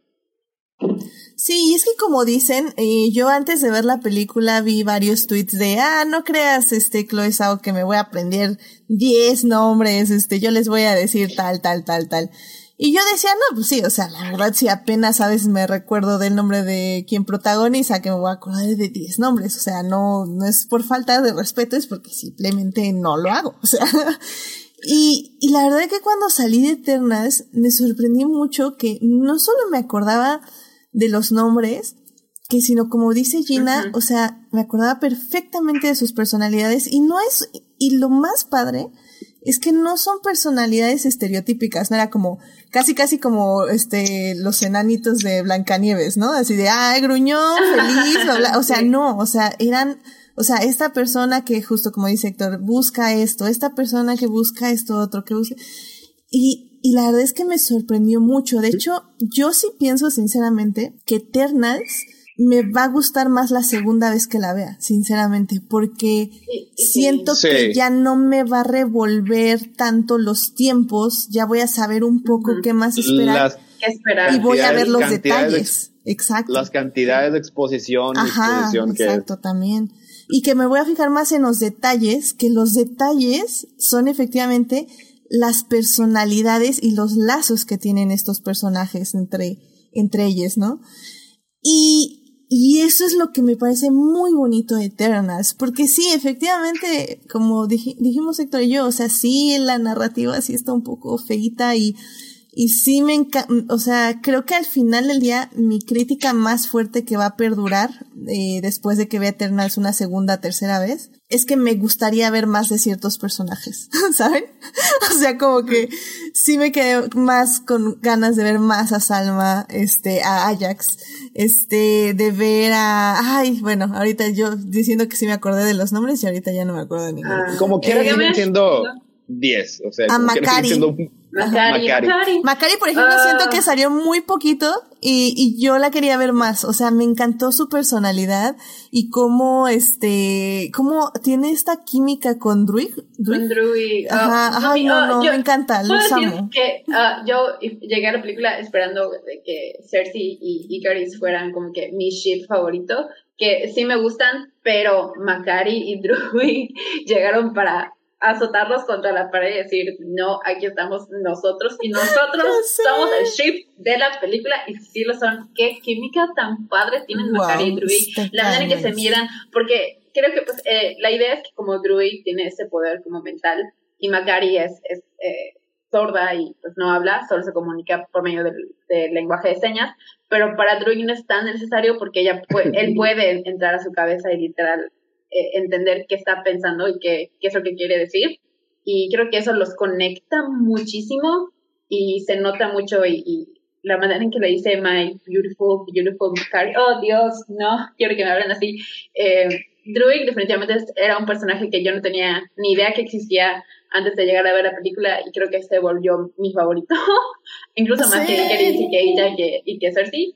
Eh, y me encantó eh, la, la química con Y, no, y sobre todo que ese actor, este Barry Keoghan, es, es como, es, es una mala señal. Cuando ves una película es que va a pasar algo horrible en la película. Oh. y me alegra que ya en Eternas le quitaron ese peso de encima. No sabía eso. que bueno, que lo tiene un poquito porque sí se nos va un poco al lado oscuro, por decirlo de alguna forma, pero no se va al lado oscuro, o sea, simplemente pierde su fe, por decirlo de alguna forma. Flirtea con el lado oscuro. Exactamente. Coquetea, Mi tipo de, de personajes favoritos. I mean, yes. y, o, sea, sí que podemos criticar las partes que a lo mejor no están bien realizadas, pero, o sea, ¿cómo se podría haber hecho mejor? O sea, estamos hablando de una película que, la verdad, incluso a diferencia de casi todas las demás de Marvel, tenía un montón de exposición que decir. O sea, es, los tenés que, que mostrar toda la, todo el lore, toda la mitología. Cinco mil años de historia. Sobre los Eternas. Tenía 10 personajes, o sea, a mí me gusta mucho Guardians of the Galaxy, se me hace que es una película muy redonda, eh, pero ahí James Gunn lo hizo con 5. O sea, las películas de los X-Men eh, se lograron salir con la suya enfocándose nada más en Wolverine y en los dos viejitos blancos. Y los demás, todos los demás eran este, este cartones, cartones recortados. O sea, y aquí Shao toma su tiempo para darle este, su presencia a todos los personajes. O sea, y todo lo que ahorita que, que está hablando sobre, sobre este Macari y sobre Druid, es de las cosas que menos tiempo tiene en la pantalla, pero logró transmitir toda esa, toda esa emoción y todo ese sentimiento con un par de minutos en, en, en la película. O sea, y al final de cuentas, o sea, a lo mejor sí, la narrativa fue un poco clunky y, y todo lo que tú quieras, pero la gente que no está familiarizada ya sabe que son los Celestials, sabe que hay su Aurishem juez que habla así muy profundamente, sabe quiénes son los Eternals y ya sabe lo que puede ocurrir con estos personajes para la siguiente entrega o lo que tú quieras. O sea, a final de cuentas se acabó siendo un, un, un trabajo este bastante impresionante como, como narradora de la directora. La verdad que sí, y digo también para darle otro punto a Chloe Zhao, eh, por ejemplo, Guardians of the Galaxy, estoy completamente de acuerdo, cinco personajes que tienes que introducir, pero no tienes que introducir ningún universo, porque el universo era lo que se te ocurriera. Ya está ahí. Ajá, o sea, sí. es como hay una cárcel, ah, pues chido, hay un planeta, ah, pues chido, hay un X, o sea, X, o sea, no, ni me tengo que acordar ni cómo se llamaba la cárcel, ni el planeta, ni bla, bla. Pero aquí, como bien dice Sector, es como, ¿qué es un celestial? ¿Por qué está en el planeta? ¿Cómo lo van a, o sea, es, son, es muchísimo, es mucha información y, y lo hizo muy bien, o sea, bueno, como decimos, no fue perfecto, pero la verdad es que para lo que tenía estuvo excelente. No puedo, no puedo encontrar un, un, ejemplo de alguien que ha hecho un trabajo mejor con un, tantos elementos. O sea, sí. Sí. sí era, una, era una tarea muy eh, intimidante. Creo que pues, si te dicen, no, pues es, tienes que adaptar a una película de dos horas y media y tienes que introducir tanta historia y tantos personajes, eh, hizo, realmente sí creo que hizo lo mejor con lo con lo que tenía y pues cuando tienes 10 personajes, definitivamente la, la, la, película tiene que ser una película de personajes y la dinámica entre ellos y la historia tiene que pasar a segundo plano porque no tienes que dar y recibir, no puedes tenerlo todo. Tienes la historia redonda, por ejemplo, como la, la tiene Shang-Chi y le das a cada personaje su historia y su arco, o te enfocas en las relaciones y la personalidad de cada personaje dejas que esa, ese sea el corazón de tu película y lo que, a la, y lo que la audiencia se lleve. Así que pues eh, tuvo que sacrificar definitivamente Chloe muchas cosas, dejar atrás eh, pues digamos la, la, narrativa o el plot, pero a cambio nos dio 10 personajes de 10. y también quería mencionar que, igual, perdón, nada más súper rápido, que me encanta que al final de cuentas te, te quedas como con la idea de que son de que los Eternals eh, han pasado como que a nuestro, nuestro lore, nuestro folklore como dioses, tanto Gilgamesh, Tina, que resulta ser Atina, o sea, lo que, a quien nosotros conocemos como Atenea, ella es la diosa de la guerra, es una Eternal, eh, Icaris, que pues era ¿Ícaro? Ícaro, y que la historia de que voló al sol se la inventó Sprite. Cuando Macari, ¿Mercurio? Sí. Eh, no, no, no. Eh, Fastos es Hefestos, que es Mercurio. Sí, y sí. Eh, y pues cada quien, pues digamos que, que viene o, o termina como siendo uno de los dioses de, una, de, de, varias, de diferentes mitologías de, pues de la Tierra y me encanta, me encantan esa, eh, esas historias. Esa era una, una afectación que tenía Jack Kirby. Este, agarró, no, agarraba nombres este, de mitología les cambiaba un par de letras y luego después les ponían sus historias. O sea, todos estos nombres que tienen, eh, o sea, tienen, tienen este, este origen. Pues Cersei es, es Circe. La mayoría son de, de, de, de sí. mitología este griega, pero también agarra. O sea, aquí ya me si no le, no le quitó nada. Fue directo. Sí, ahí literal, Gilgamesh. Ah, yo eh, es que no sé si se puede hablar con spoilers, es porque eso sí se me... Ay, ya- sí, ya es- es- no tanto. Y es que, ¿sabes qué? Sí quiero hablar con... es- O sea, sí, de esta peli sí creo que hay que hablar con spoilers, Aquí, sobre todo aquí por sí el es más difícil. Aquí sí es más difícil saltarse los spoilers. Miren, vamos a hacer algo. Vamos a darle 10 minutos de spoilers. Porque sí tengo que comentar unas cosas del final con spoilers, porque creo que aquí sí importa un poquito más. Primero, eh, antes de irnos a hablar con spoilers, eh, Gina, rápidamente, nada, más diles por qué tienen que ir a ver ya Eternals al cine. Bueno, sí, si, si Eh, quieren ir al cine, si no, esperarla en Disney Plus. Eh, creo que principalmente por el cast, el cast tanto me refiero a los actores que dan todo de, de ellos mismos eh, y pues al cast refiriéndome pues a los personajes, la dinámica entre ellos y pues creo que es algo que se tiene que ver, que es muy disfrutable. Van a salir con dos, tres Eternals favoritos, no van a poder escoger uno solo porque todos van a, llevarse un poquito de su corazón. Eh, y pues la verdad que esos son el- mi tipo de historias favoritas, así que creo que hay mucha gente allá afuera que le encanta enamorarse de personajes, para eso escuchamos historias, así que pues véanla porque se van a enamorar de, de este cast, de sus personajes y de las dinámicas entre ellos, así que de nuevo no tienen nada que perder.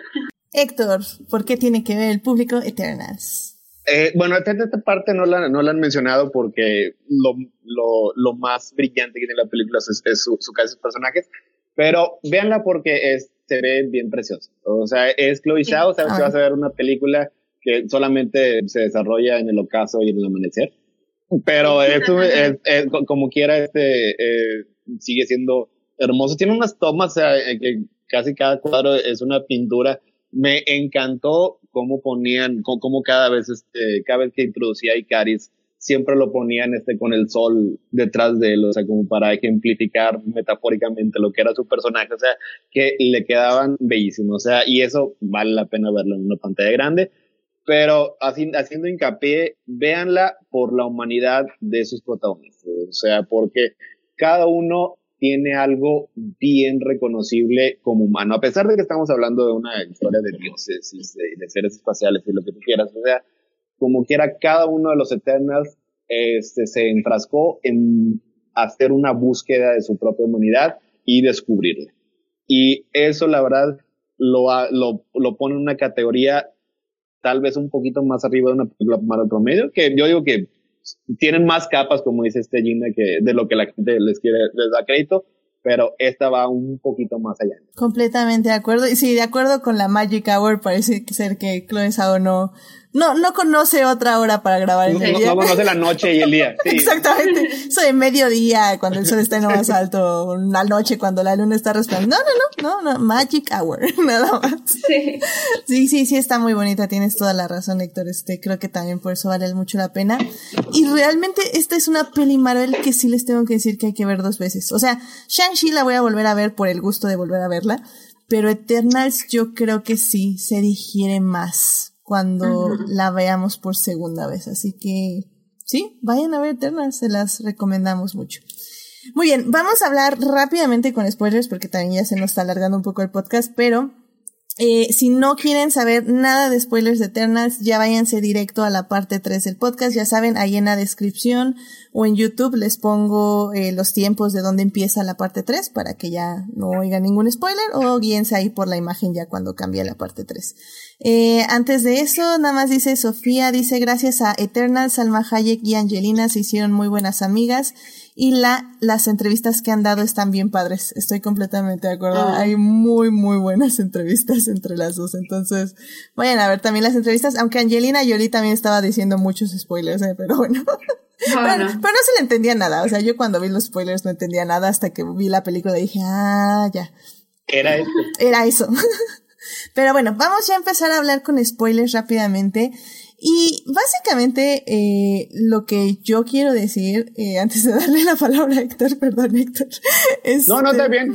es que, eh, miren, vi un análisis súper bueno en TikTok de justamente un señor que se dedicó a separar a todas las personas que reseñaron la película en los tomates y, y básicamente dijo, ok, ¿quién lo calificó esta película como mala y quién la calificó como buena? Y pues de el 100% de hombres blancos, que son la mayoría en los tomates, 62% la calificaron mal, como podrida, por decirlo de alguna forma.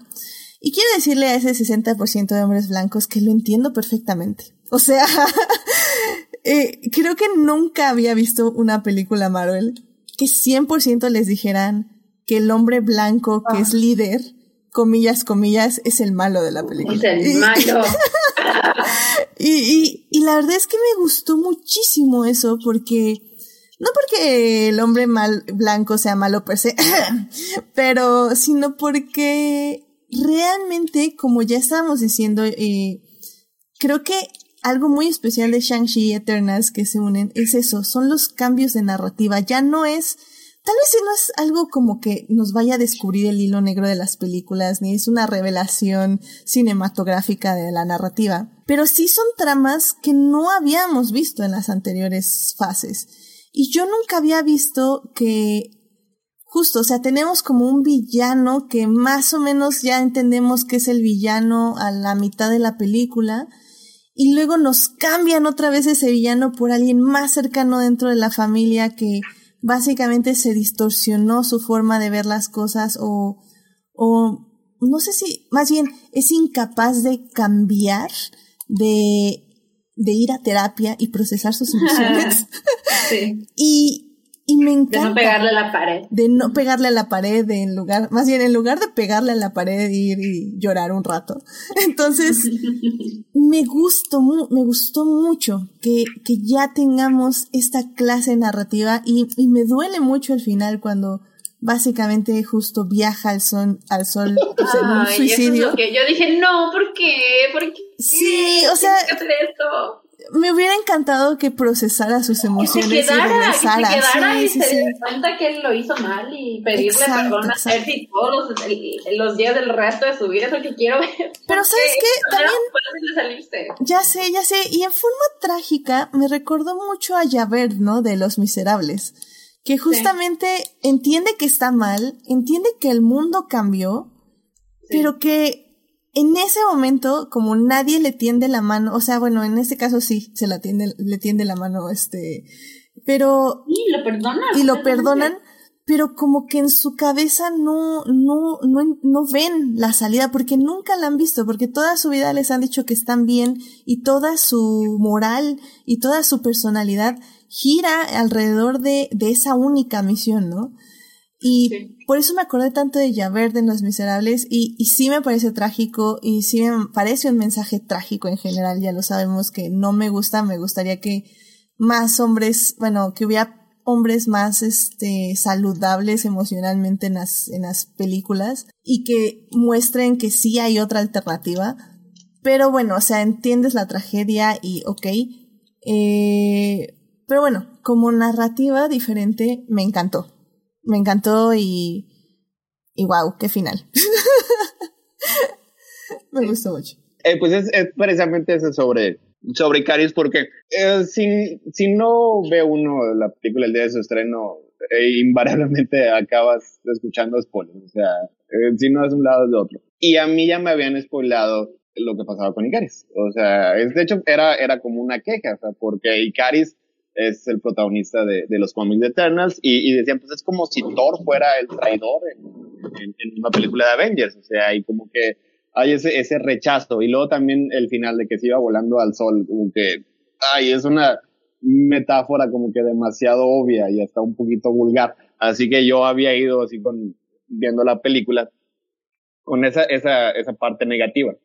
Esa es así como una predisposición negativa a eso. Pero luego después, o sea, hicieron un trabajo increíble con Ikari. O sea, no sé qué es lo que esperaba yo en mi mente, o sea, porque el spoiler, lo, lo que importa es cómo se, se desarrolla algo en, en, en, una historia, o sea, y, y la verdad como lo hizo fue una de las mejores partes de la película, o sea, yo esperaba que lo fuera a convertir en un, un, un este, un villano así, este, un malo malote, así que se iba, uh -huh. el, el, bigote, este, se le iba a estar sí. este, acariciando, y, y luego después, o sea, le dan tanta complejidad, o sea, primero es una persona que toda la, toda, o sea, que le dicen que toda su vida es una mentira. O sea, que todo lo que creía era falso. Y lo único que es verdadero es su misión. Y luego después le dicen que hay que estar en contra de esa misión. Su primer, este, eh, su primer impulso, pues, es rebelarte contra eso. O sea, porque eh, Eternals, entre tantas cosas que es una película sobre eh, evolucionar, sobre cambiar, sobre este, este quitarte, desligarte de las ataduras del pasado. El Caris es el único que no puede hacer eso. Es el único que no puede realmente ser humano. Así que se aferra a su misión y eso no importa aunque tenga que matar a su familia, a todas las personas que quieren. O sea, y luego después, este, ya cuando se da cuenta, logra evolucionar un poquito más, se da cuenta que lo que hizo es equivocado y decide básicamente suicidarse. La verdad es, es una toma bien emotiva y bien hermosa y aunque sabemos que es una referencia a la historia de Ekeros y, y todo eso, o sea, como quiera, acaba teniendo un gran impacto emocional. O sea, y la verdad, o sea, fue una genialidad. Me, me, me encantó. O sea, no, no esperaba o sea, que, que fuera a estar tan bien realizado un cambio emocional tan complejo en una película de superhéroes que además que ya tenía que lidiar con otros nueve personajes. Y es que como decimos, o sea, creo que eh, la directora se toma justamente ese tiempo de construirlos, de armar la traición, de armar como es algo que no, o sea, cuando él mata a Salma Hayek, Ajax, este, Ajax. este, o sea, no es como que lo hace como, ah, ja, ja, ja, te traicioné, este, bla, bla. No, no, no, es, es casi con, con dolor, como con un poquito de arrepentimiento, pero con la certeza de que está haciendo lo De que correcto. está De que haciendo está haciendo, correcto. de que está haciendo lo Ah. correcto. Y pues sí, o sea, justamente, o sea, creo que ves todo ese camino y, y cómo sí quiere a, este, Cersei. Cersei. Cersei, Cersei, sí.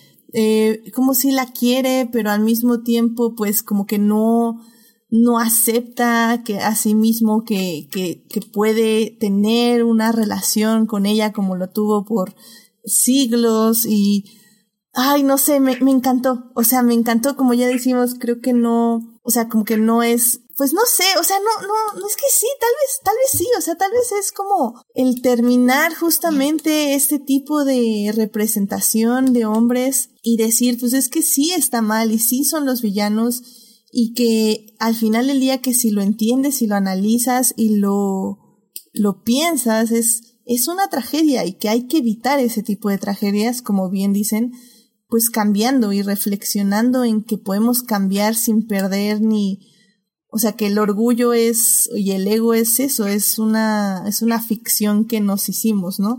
Y que realmente el cambio es bueno porque, pues eso, porque mejoramos y vemos cómo mejoran otras personas. Entonces, ah, no sé, sí, me gustó mucho. Y- o sea, y si alguien, se- y si, si alguien se ofende por porque el, el hombre blanco es un villano, pues, ¿cuánta Ah. fragilidad? ¿Cuánta fragilidad? Ah. hay que también mencionar que hay otro hombre blanco que, mis respetos, el señor que es saludable y que magnífica persona. O sea, llega el exnovio de su novia, que había tenido Ah, una sí. larga relación, o sea, y el señor es Richard Madden volando. Y dice, Sí. o sea, no, está bien. ve Ah, aguanto vara, Ah, sí. Haz, haz- haz- haz lo que necesites que hacer y ahí no, me, echas, me echas un texto ahí cuando puedas. O sea, mi respeto a Dane Whitman. Sí. Puedo decir que me encantó ver a, a Richard Madden y a Kit Harington juntos en pantalla. Dije, Dios, lo que no puedo darme Game of Thrones, que me lo dé Marvel. Gracias. Gracias por sanar mis heridas. Amén, amén a eso.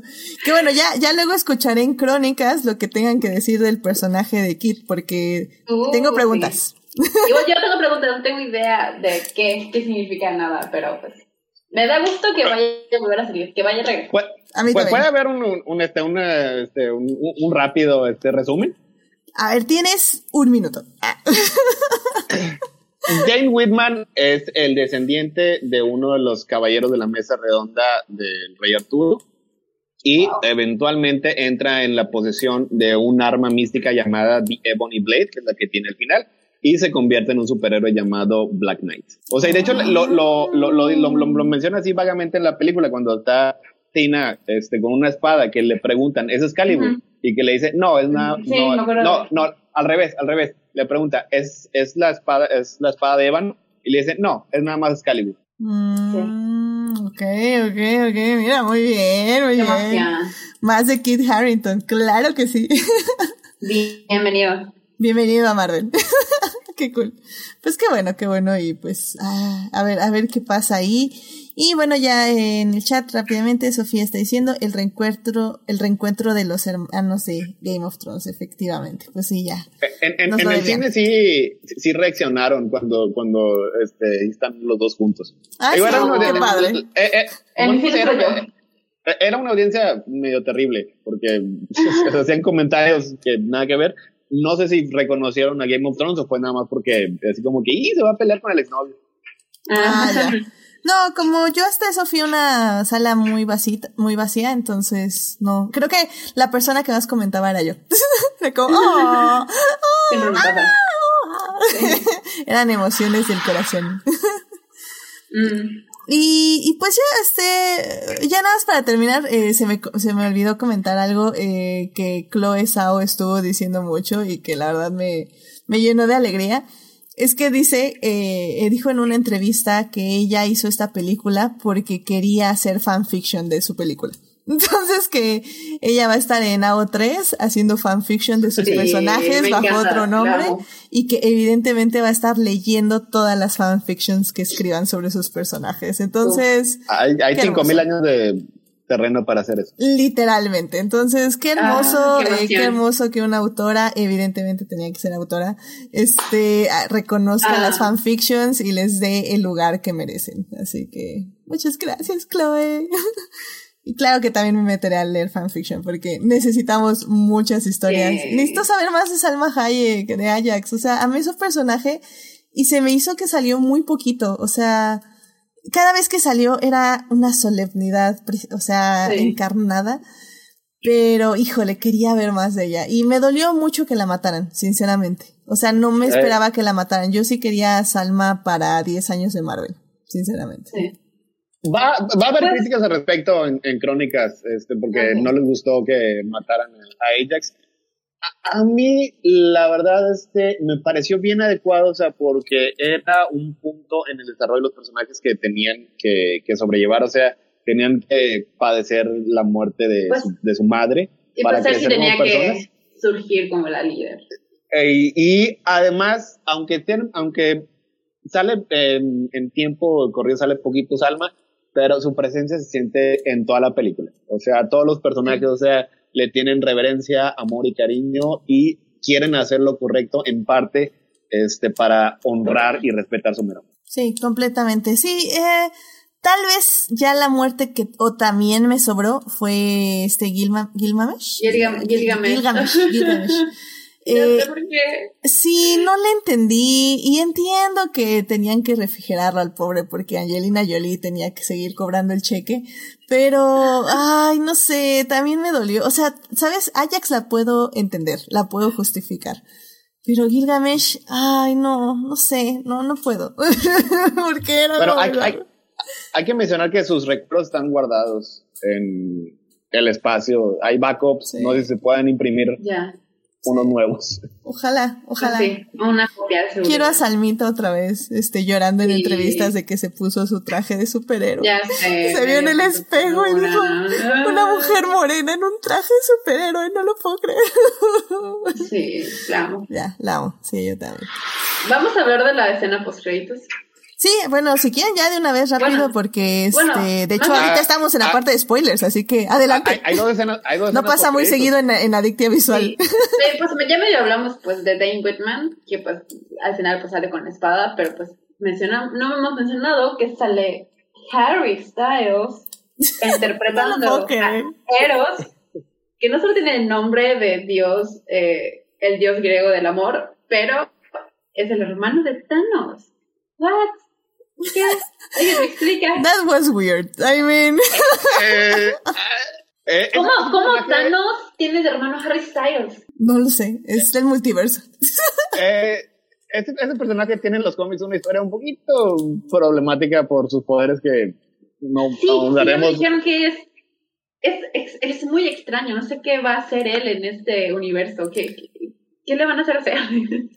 Y en, en, en los cómics pues, lo que pasa es que Thanos era, es, es un Eternal, es, her- es hermano de, de Eros, y Thanos nació así porque tenía un síndrome de, de es la, la otra raza que conocemos, por eso son distintos, o sea, Pero eso es Ok. algo muy, muy particular de, de los cómics aquí. Entonces eso significa que, eh, que Thanos también es un Eternal. Porque sí les dice cuando llegan, My fellow Eternals. Sí, sí, sí. Mira, interesante, interesante. Pues ya veremos. Va a ser muy raro volver a ver a Harry Styles que no sea en una escena post crédito, sinceramente. Yo no me la creí, yo sí me reí Me da mucha, me, me intriga mucho qué es lo que le van a hacer, hacer en qué papel va a, a tomar en las siguientes películas. No, tengo idea, pero me, me llama mucho la atención. Creo que va a ser algo rápido, va a ser como, ah, miren, es esto, tomen misión, largo de aquí. Eh, algo así rápido, pero está, está bien. Pues ya veremos. Y, Y me intriga y- y- mucho la segunda parte de Eternals también. Cómo va a continuar la búsqueda del estrés Eternals que Sí. agarra el Celestial y, y los otros Eternals que están en la nave.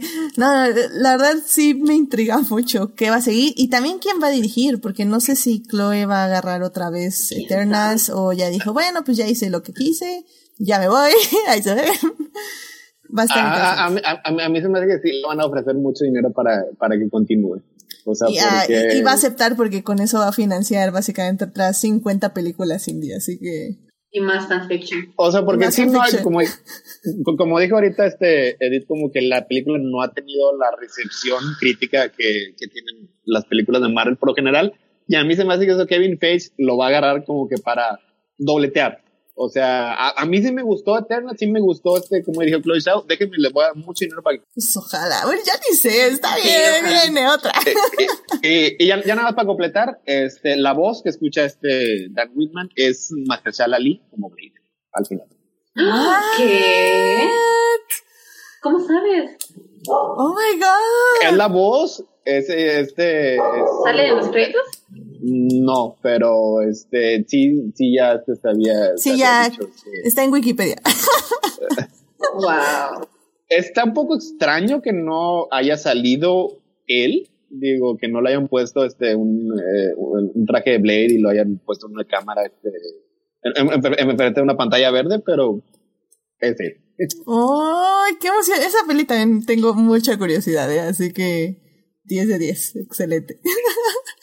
Va, bueno, pues ya vámonos ya rápido a la tercera parte que básicamente vamos a hacer ya un repaso rapidísimo porque ya, ya tenemos el tiempo encima, así que vámonos a la... Ah, es que había, había que analizar cosas Sí, eternas, sí, sí. dos películas enteras sí tienen que larga, alargar. Sí, sí, sí, estoy, estoy de acuerdo, no, definitivamente se justifica. Así que bueno, pues vámonos ya a la tercera parte.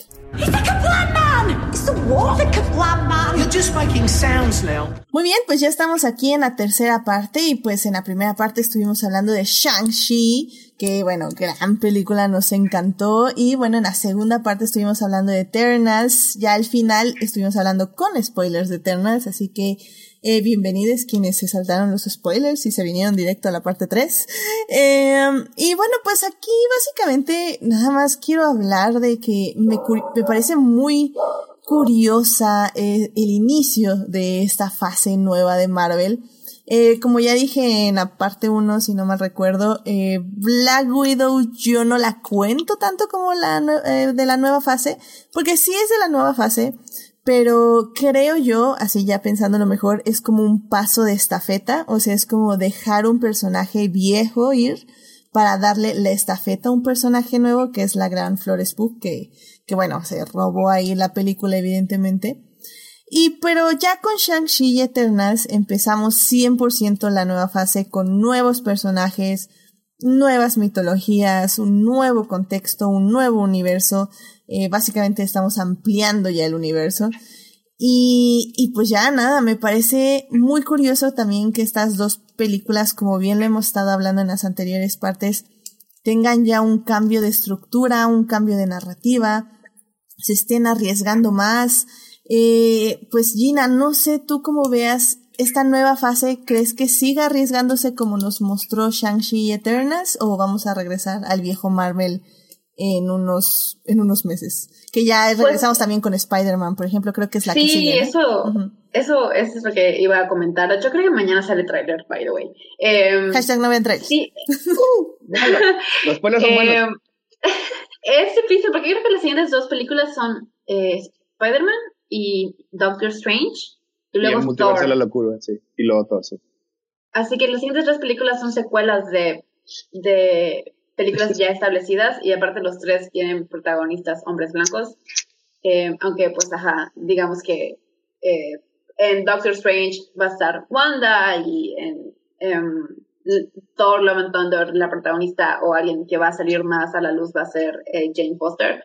Así que mm, tal vez, yo sí espero que eh, yo sí incluyo a Black Widow porque a mí me gustó Black Widow, eh, pero sí veo, pues, sobre todo porque pasó que se atrasó por la pandemia, creo que eso es lo que pues desfasa un poco porque creo que sí debió haber salido mucho antes.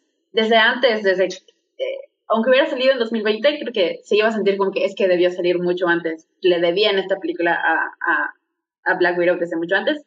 Em, pero yo creo que la, la, la fase 4, y yo la inicio desde WandaVision, eh, WandaVision, Loki, Walter and the Winter Soldier. Um, es, una, es una etapa muy sólida. Yo creo que es de las etapas que más me ha eh, sumergido al universo Marvel. Creo que toda, sí he sido fan de Marvel desde el inicio a Endgame, eh, pero muy como que en la superficie, muy de que sí los voy a ver a medianoche y sí voy a, ver las discusiones en, en, internet, pero no voy a meterme mucho más allá. Pero desde WandaVision eh, me he sumergido mucho, mucho, mucho más poco a poco con Loki eh, y sobre todo ahora con Shang-Chi y con Eternals. Creo que ya estoy en un punto en el que soy muy, muy fan de, de esta etapa y sí estoy muy emocionada por lo que va a venir y sí espero que sigan tomando nuevas oportunidades y sigan atreviéndose a hacer cosas que se salen de la norma y que se salen de la fórmula, porque creo que les ha salido bien, lo han hecho muy inteligentemente y le da una nueva vida a Marvel que creo que es lo que necesita para mantenerse relevante porque después de Endgame pues yo sí estaba como que cómo es que va a seguir Marvel dominando si ya terminó digamos la historia que ella estaba contando, qué es lo que va a seguir ahora para seguir manteniéndose así de relevante y de romper taquillas y creo que eso es lo que tiene que hacer atreverse a contar historias diferentes, a darle oportunidad a historias menos conocidas y pues salirse de, de, la zona de confort. Espero que otras franquicias aprendan y pues escuchen y vean que les puede ir bien, no aferrándose al pasado y dándole oportunidad a voces y generaciones nuevas. Así que pues si a ellos les ha, les ha salido así de bien, creo que es por algo, porque la gente siempre está interesada en, en conocer y, y que pues no les den lo mismo de siempre. Y pues por ahora lo que siguiente son puras secuelas, pero pues tienen chance de, de abrir más el universo, de, de darle la voz a, a, personajes menos conocidos, así que pues yo tengo mucha confianza en esa etapa, la verdad he estado, eh, soy Marvel Trash ahora, gracias a la etapa 4, así que pues no puede, espero que sigan subiendo eh, y entregando cosas así de emocionantes y diferentes y sobre todo pues buenas. El término clásico es Marvel Zombie. ah, ok, ok, gracias. Pues Héctor, ¿tú, tú, ¿cuál es tu punto de vista de, de esta fase nueva? Pues eh, como están diciendo ustedes, o sea, me gusta, o sea, sí, sí me, me gusta genuinamente, o sea, que hagan un esfuerzo tan claro y conciso de tener un cast tan diverso, o sea, porque sí le agrega mucho a la película, o sea, por ejemplo, ¿qué hubiera sido de Eternal sin esa este, hermosa desviación a Bollywood? Nada más porque este el, porque, podían. y porque eligieron a un personaje de, claro, de, o sea, si, si, no no lo hubieran podido este, haber hecho, o sea, ¿Qué hubiera sido Shang-Chi sin ese, ese vistazo este, al folclore este, asiático? O sea, todo eso nos da nuevas perspectivas, o sea, y todo eso ha sido muy positivo. Ya lo que viene, pues lo que viene es que la verdad se ve, o sea, sí son secuelas, este, pero tal vez no necesariamente como uno estamos acostumbrados al término, o sea, por ejemplo, Doctor Strange, ese va a tener este un revoltijo de, de Doctor Strange con Scarlet Witch, o sea, en Spider-Man, pues no sé si mañana sí ya vaya a salir que van a salir todos los, todos los Spider-Man y, todos los demás enemigos, o sea, y todo lo que, todo lo que espera el público. solo la misma escena en el puente. a ver si, si, ya sale este Tobey Maguire y Andrew Garfield. O sea, Thor Love Thunder, yo sé que, que, no es muy fan de Taika Waititi, pero como quiera sigue teniendo un estilo muy distinto a lo que uno espera de Marvel. así como quiera, sí le imprime su sello particular. Y esta película, pues, en teoría sí va a ser, este, va a ser protagonizada por, por Natalie Portman, por, por Jane Foster. Luego después también eh, está Wakanda Forever, que pues Ryan Coogler nos va a dar otro vistazo también este, a otra, a, a una cultura sí, distinta. O sea, ya no van a tener, ya, ya no van a tener el ancla de que era este Chadwick Boseman, pero como quiera van a continuar con todos los demás personajes que ya introdujeron. O sea, y Marvel tiene eh, una, eh, si es una mujer blanca protagonista, pero también tiene dos personas, do- dos mujeres de color, este, Sí. eh, como protagonistas, o sea, y, y en, este, en las series, pues sí también vamos a tener She-Hulk, estamos a ver este Hawkeye, va a ser otro, este, pasar la estafeta de un Hawkeye Sí. a, una, a, una, a una nueva Hawkeye más joven, o sea, eh, sí se sigue ampliando este lo que es tanto la narrativa, o sea, porque al estar introduciendo este distintas sociedades, distintos mundos, distintos este eh, dimensiones y también se, se sigue expandiendo con las personas que están tanto detrás, ta- tanto detrás de las cámaras como enfrente de ellas. O sea, y la verdad, yo creo que es básicamente eh, la única máquina maligna de hacer dinero que está haciendo este tipo de cosas. Sí. Y todo soy, todo la verdad soy muy interesante. O sea, Sí. yo, quiero ver Spider-Man, yo quiero ver Marvel, yo quiero ver todas estas películas. Sí, la verdad, como ya he dicho, o sea, creo que a mí lo que me trae fe y un nuevo compromiso con Marvel que no tuve los anteriores 10 años, y claramente mucha gente le va a poner muchas comidas a mi statement, porque evidentemente he visto todas las películas Marvel. Algunas hasta dos veces tengo que admitirlo. Eh, realmente no, como digo, nunca me comprometí, pero creo que, por ejemplo, justo Shang-Chi, este, Eternals, o sea, me dan ganas de volver a la película, no porque me quiera divertir, o, o tal vez sí, porque tal vez me quiero pasar un buen rato, pero también porque quiero analizarlas y quiero verlas y, y pues creo que para mí eso es justo como dice Gina, evidentemente las series tenemos que meterlas en nuestra, esa, nuestra nueva en esta nueva fase Marvel, porque para mí las series han sido lo mejor, o sea, en serio que yo ya Sí. fan, o sea, creo que mi fanatismo de Star Wars que se tuvo que tuvo que abandonar el edificio por un rato. este, lo, eh, mi Por corazón- decirlo de alguna manera. Sí, por decirlo de alguna manera. Eh, lo está llenando un poquito, se está dejando Sí. entrar ahí en los huecos, este, WandaVision entró ahí como en el huequito, y pues ya luego ahí Loki también entró en el huequito ahí en de mi corazón, y fue, eh, o sea, ha sido muy, muy bonito. Y si bien como les digo, no espero mucho, porque Marvel, eh, creo que tienen mi curiosidad y tienen mi atención, y las series ya casi tienen mi fe, así que, pues vámonos, Marvel. Ya, con todo. Esta fase es para la gente que no nos gustó las primeras tres fases.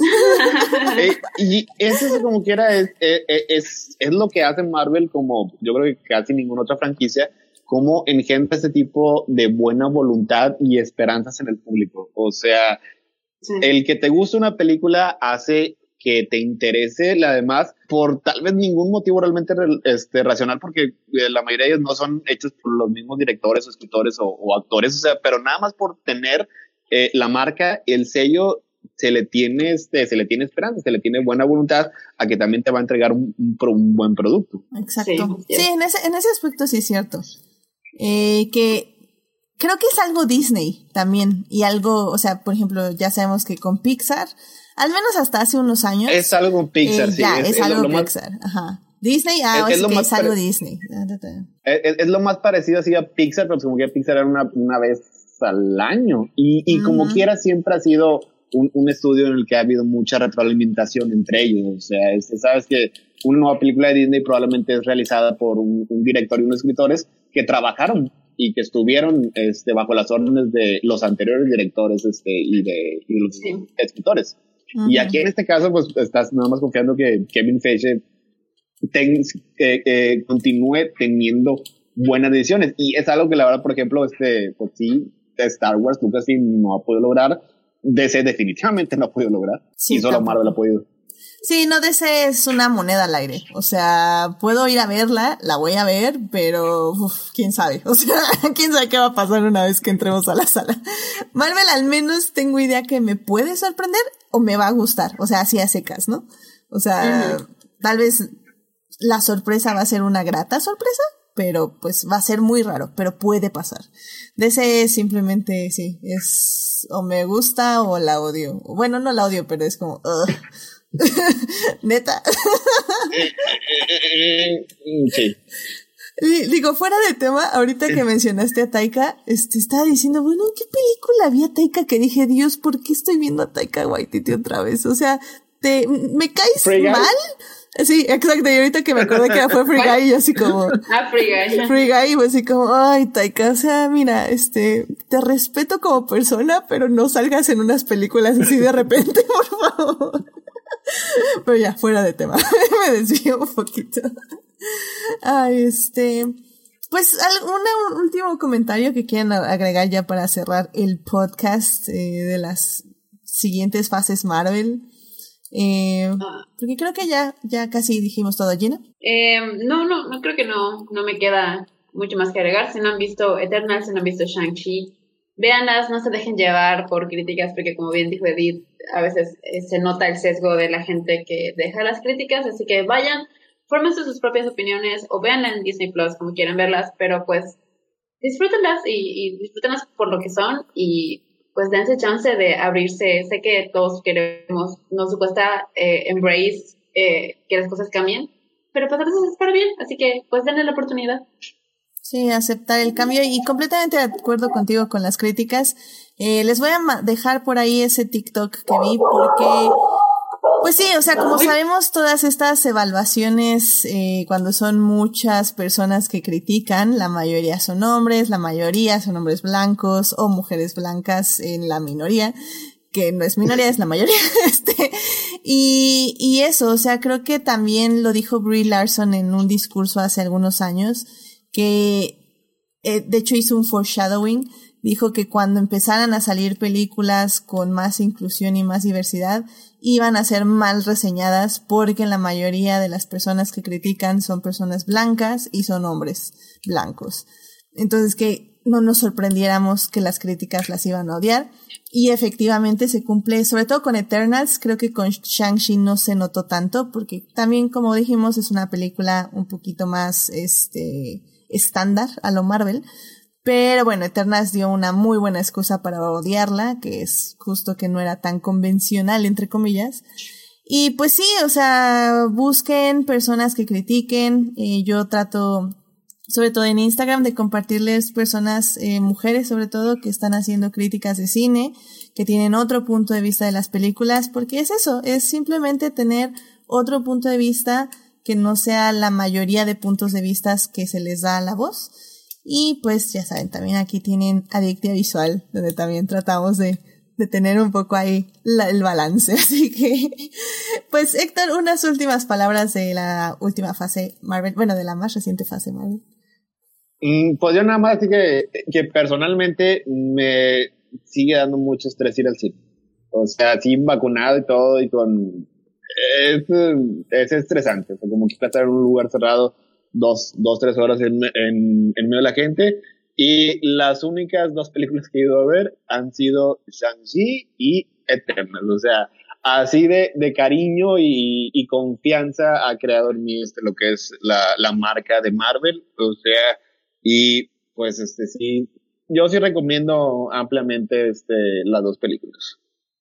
Shang-Chi es una película muy, que es muy difícil que a alguien no le guste. O sea, eh, eh, si a alguien no le gusta Shang-Chi, yo cuestiono este, su alma y su corazón. Incluso aunque odie, aunque odie las, este, aunque odie las películas de Marvel, de perdido la primera parte les va a gustar. Eternals es un, es una película, es un poco más difícil, pero sí, yo sí la recomiendo, este, que, que la vean porque tiene muchas cosas de valor. Excelente, excelente. Pues sí, pues ya saben, este, Shang-Chi está en Disney Plus ya para que la puedan disfrutar sin pago extra. Ya ponen su Disney, aprenden, ponen Shang-Chi, no hay ningún problema. Y Eternals ahorita está en los cines. Eh, efectivamente, la verdad es que yo igual fui al cine a verla porque sí tenía un poco, no había visto Shang-Chi, pero tenía curiosidad de Chloe Zhao. Y pues dije, what the hell, la sala se ve vacía, así que vámonos. este, y, y sí, la, la disfruté mucho y pues sí, yo creo que también voy a tardar un poquito más en regresar a cines. que no es mucho porque en diciembre se estrena Matrix y evidentemente las Wachowskis, bueno, eh, Lana Wachowski tiene mi fe absoluta y mi, mi, o sea, es fe condicional, seguimiento incondicional más bien, perdón. Y, y pues voy a ver Matrix, evidentemente. este, Eh, yo también la, la- las amo y, la- y- y- y las adoro. Yo defiendo Cloud Atlas con toda, frente a todos los, este, todos los haters y las dos secuelas de, Mar, de Matrix también las defiendo. Pero va a estar disponible en HBO Max, así que estoy seguro que no. comprenderá. No, comprenderá no. si no la No, voy a decir. O sea, Speed Racer tiene mi corazón. Desde hoy hasta el fin de los tiempos. Y la verdad es que Sense8, cada vez que recuerdo esa serie, me trae una sonrisa. Así que tengo que ir a ver al cine. Es, es parte de mi contrato de amarlas, básicamente. Pero yo parte de mi contrato es ver Spider-Man en el cine porque, ay, bueno, a ver cómo la... Ah, a ver, a ver qué pasa. En fin. En fin. Bueno, pues ya saben, este, vayan al cine o no vayan al cine. Espérense, también ya va a estar en Disney Plus, yo creo que como en dos mesecitos, así que pues no hay problema, también aguanten ahí. O pues vayan a ver a medios alternativos, pero recuerden nada más que si bien Adictia Visual promueve medios alternativos, también les decimos que cuando salga ya en medios legales, así la pongan de fondo, nada más para darle el view, no la tienen que volver a ver si quieren, nada más pónganle play mientras están trabajando o algo y dejen que ahí corra para darle el view. Así que denle views legales cuando se pueda y cuando no, medios alternativos. Así que bueno, pues ya con esto llegamos al final de este bonito podcast donde analizamos a bastante profundidad, la verdad, dos películas de Marvel. Nos sorprendieron, nos gustaron y nos interesaron por diversas razones. Espero que les haya gustado el podcast. Muchísimas gracias Gina y Héctor por venir al programa. Gina, ¿dónde te puede, muchas gracias por venir, dónde te puede encontrar nuestro público? Gracias, como siempre, por, por tenerme aquí, por darme la oportunidad de hablar de, pues, de estos temas que pues, siempre es divertido hablarlos. Eh, pueden encontrarme en Twitter como Gina Güemes con dos Is y una S al final. Eh, y también ese mismo handle pueden buscarme en Instagram si les interesa ver mi cara por alguna razón, pero sobre todo estoy activa en Twitter. Ahorita, pues, si ven mucho Taylor Swift, no se asusten, es la temporada Red. Pero ya después me calmo un poco y si tuiteo sobre Marvel, a veces me quejo sobre Star Wars. eh, y pues otras cosas, ¿no? De, de Disney, Adam Driver, Lady Gaga, House of Gucci, by the way. Uf, va a salir no, dentro no, de, de Ese- una ese era- y media. Ese era mi segundo momento de la semana. O sea, si no hubiera habido la Sí, gran carrera de Luis igual yo. Igual yo lo hubiera dicho si no hubiera sido por Red. Uf, Ya qué sé, buena carpeta roja. Uf, Eh, uf. carpeta, eh, no carpeta. Alfombra, eh, alfombra. Dios, mi Spanglish. Eh, pero sí, ahí estamos. Si, si me quieren seguir, eh, es el contenido que tengo para ustedes. Excelente. Muchísimas gracias, Gina. Héctor, muchísimas gracias por venir. ¿Dónde te puede encontrar nuestro público? Muchas gracias por invitarme. Ya sabes que aquí estamos para platicar y, y debatir. A mí me pueden encontrar los jueves en Crónicas del Multiverso cuando llega la medianoche. Eh, próximamente también de vuelta los domingos, eh, por ahí después de las 10 de la noche. Ya no estoy yo este, lo- los martes, ahí les di las llaves del auto a los niños a ver si no me lo estampan. Pero también eh, tenemos Crónicas del Multiverso los martes a las nueve y media. Eh, el jueves pasado no tuvimos Crónicas del Multiverso porque este estaba enfermito y dije que no. El anterior jueves hablamos, no sé, pero no lo escuches, no, no, no fue nada interesante. Ya, Y, ya me dieron eh, los, los preliminares, no te preocupes. No, todavía no lo escucho, pero lo voy a escuchar. Y este jueves vamos a hablar, eh, teníamos programado hablar de Free Guy y The Bad Batch, nada más que ya me están diciendo que ya quieren hablar de Eternals, así que no estoy seguro de que vamos a hablar una de esas dos. Así que sintonícenlas, va a ser una sorpresa, es como un de sorpresa, no sabes qué te vas a encontrar. Nice, nice, nice. Ah, pues a ver si me doy una vuelta. Para cualquiera de los dos. Para cualquiera de los dos, ok. Perfecto. Bueno, pues muchísimas gracias, Héctor. Eh, Julián García en el chat nos está diciendo hashtag que ya suelte las riendas. Ay, Julián. Pero bueno, dicen que let it go. Oh. Te cantan Let It Go, Héctor. Pero, pero ya dijo que ya el martes ya la soltó, que ya dio las llaves. Ahí. Ya, pues ya, pues ya, ya, No es fácil como host prestar el carro. Pues oye, da miedo, pues costó trabajo. Ya, ya, ya, ya quieren toda la- todo el costillar, Pues no, oye, ¿qué pasó? ¿Qué pasó? Pero bueno. Ay, pues muchísimas gracias. Y bueno, pues ya saben, a mí me encuentran en HT Idea, donde hablo de Reylo, hablo de Hannibal y hablo del campeón de la Fórmula 1, Lewis Hamilton. Así que por ahí estoy. Y bueno, pues ya saben, suscríbanse aquí al canal de Twitch para que les avise cuando estamos en vivo y nos acompañen en el chat como Julio, como Sofía y pues como Julián, que ahorita ya llegó y que ya ahí está escribiendo en el chat y que dice que por eso le agrada Héctor. Ya, muy bien. Sí, sí, sí, Héctor es agradable. ¿Qué podemos decir? Así que bueno, Hashtag Héctor es agradable. Hashtag Héctor es agradable. y bueno, pues también ya saben, suscríbanse al canal de YouTube donde estamos en estreno los miércoles y pueden ahí estar en el chat conmigo revisando de nuevo Shang-Chi de Eternals y pues me pueden decir su opinión. Estamos en el estreno a las 9 de la mañana y pues ya luego ya este, están, está el programa disponible en todas las demás redes. Y bueno, pues muchísimas gracias a quienes nos oyen durante la semana en Hearties, Spotify, Google Podcast y en iTunes. Este programa estará disponible ahí a partir del miércoles en la mañana. Saludos a Juan Pablo Nevado, a Jesús Alfredo, a Joyce, a Fernando, a Jorge Arturo, a Jessica, a Ximena, a Uriel eh, y a Taco de Lechuga, que son parte del Team Diferidos. Muchas gracias por escuchar. Y bueno, si quieren más de Adictia Visual, ya saben, estamos en Facebook y estamos en Instagram con las reseñas de películas y series. Algún día regresarán los reels. Los lives los voy a empezar a hacer en Twitch. Tenemos muchos lives eh, alineados, nada más me tengo que hacer el tiempo de organizarlos. Pero viene un especial de ER que ya está en HBO. Viene un especial de Dexter que ya inició la nueva temporada. Este, entonces vamos a hablar así rápidamente de Dexter de las anteriores temporadas y luego en enero vamos a tener ya un programa formal de Dexter y va a ser otras, tengo otros temas por ahí, así que estén al pendiente porque los lives van a ser en Twitch y luego resuelvo cómo subirlos a Instagram que no me está dejando, entonces ah, dejen ver ahí qué hago, pero bueno, vamos a estar en Twitch en los lives porque el buen Julián dice que necesito acumular días y yo le hago caso a Julián porque es un gran fan de Adicta Visual desde hace mucho tiempo, así que...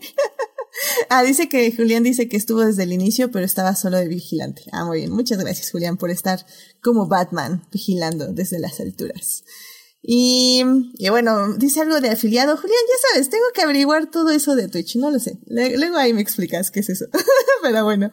Y bueno, pues la próxima semana, probablemente, lo más seguro, sinceramente, es que hablemos del Sol de México. Y yo creo que Héctor va a estar por aquí. Yo creo. Tal vez. Ya estoy, ya estoy preparado. Ya, te- ya, tengo, ya tengo todo listo, ya tengo, tengo la camisa esa garigoleada. Todo Excelente. listo. Excelente, muy bien. Entonces probablemente vamos a estar hablando de Luis Miguel. Déjame encuentro a alguien más, Héctor, porque si no encontramos a Eh. otra persona, vamos a tener un problema. Entonces, va- si no encontramos a otra persona, va a tener que ser un live. Lo siento mucho, pero, pero Ya- ya- cre- creo que pero una persona más es posible que pueda este, ahí este, conseguir. Perfecto. Pues vamos Tal, viendo. vamos tal viendo. vez. Pues vamos viendo y pues probablemente hablaremos de Luis Miguel de las tres temporadas porque ya se estrenó la temporada 3 que fue la temporada final. Así que pues estén ahí al pendiente. Bueno, pues que tengan una muy linda semana, síganse cuidando mucho, no bajen la guardia, sigan usando cubrebocas y que pasen una linda noche. Así que muchas gracias por escuchar. Gracias Gina, gracias Héctor, cuídense mucho, bye bye. Gracias. Gracias. Bye bye. bye.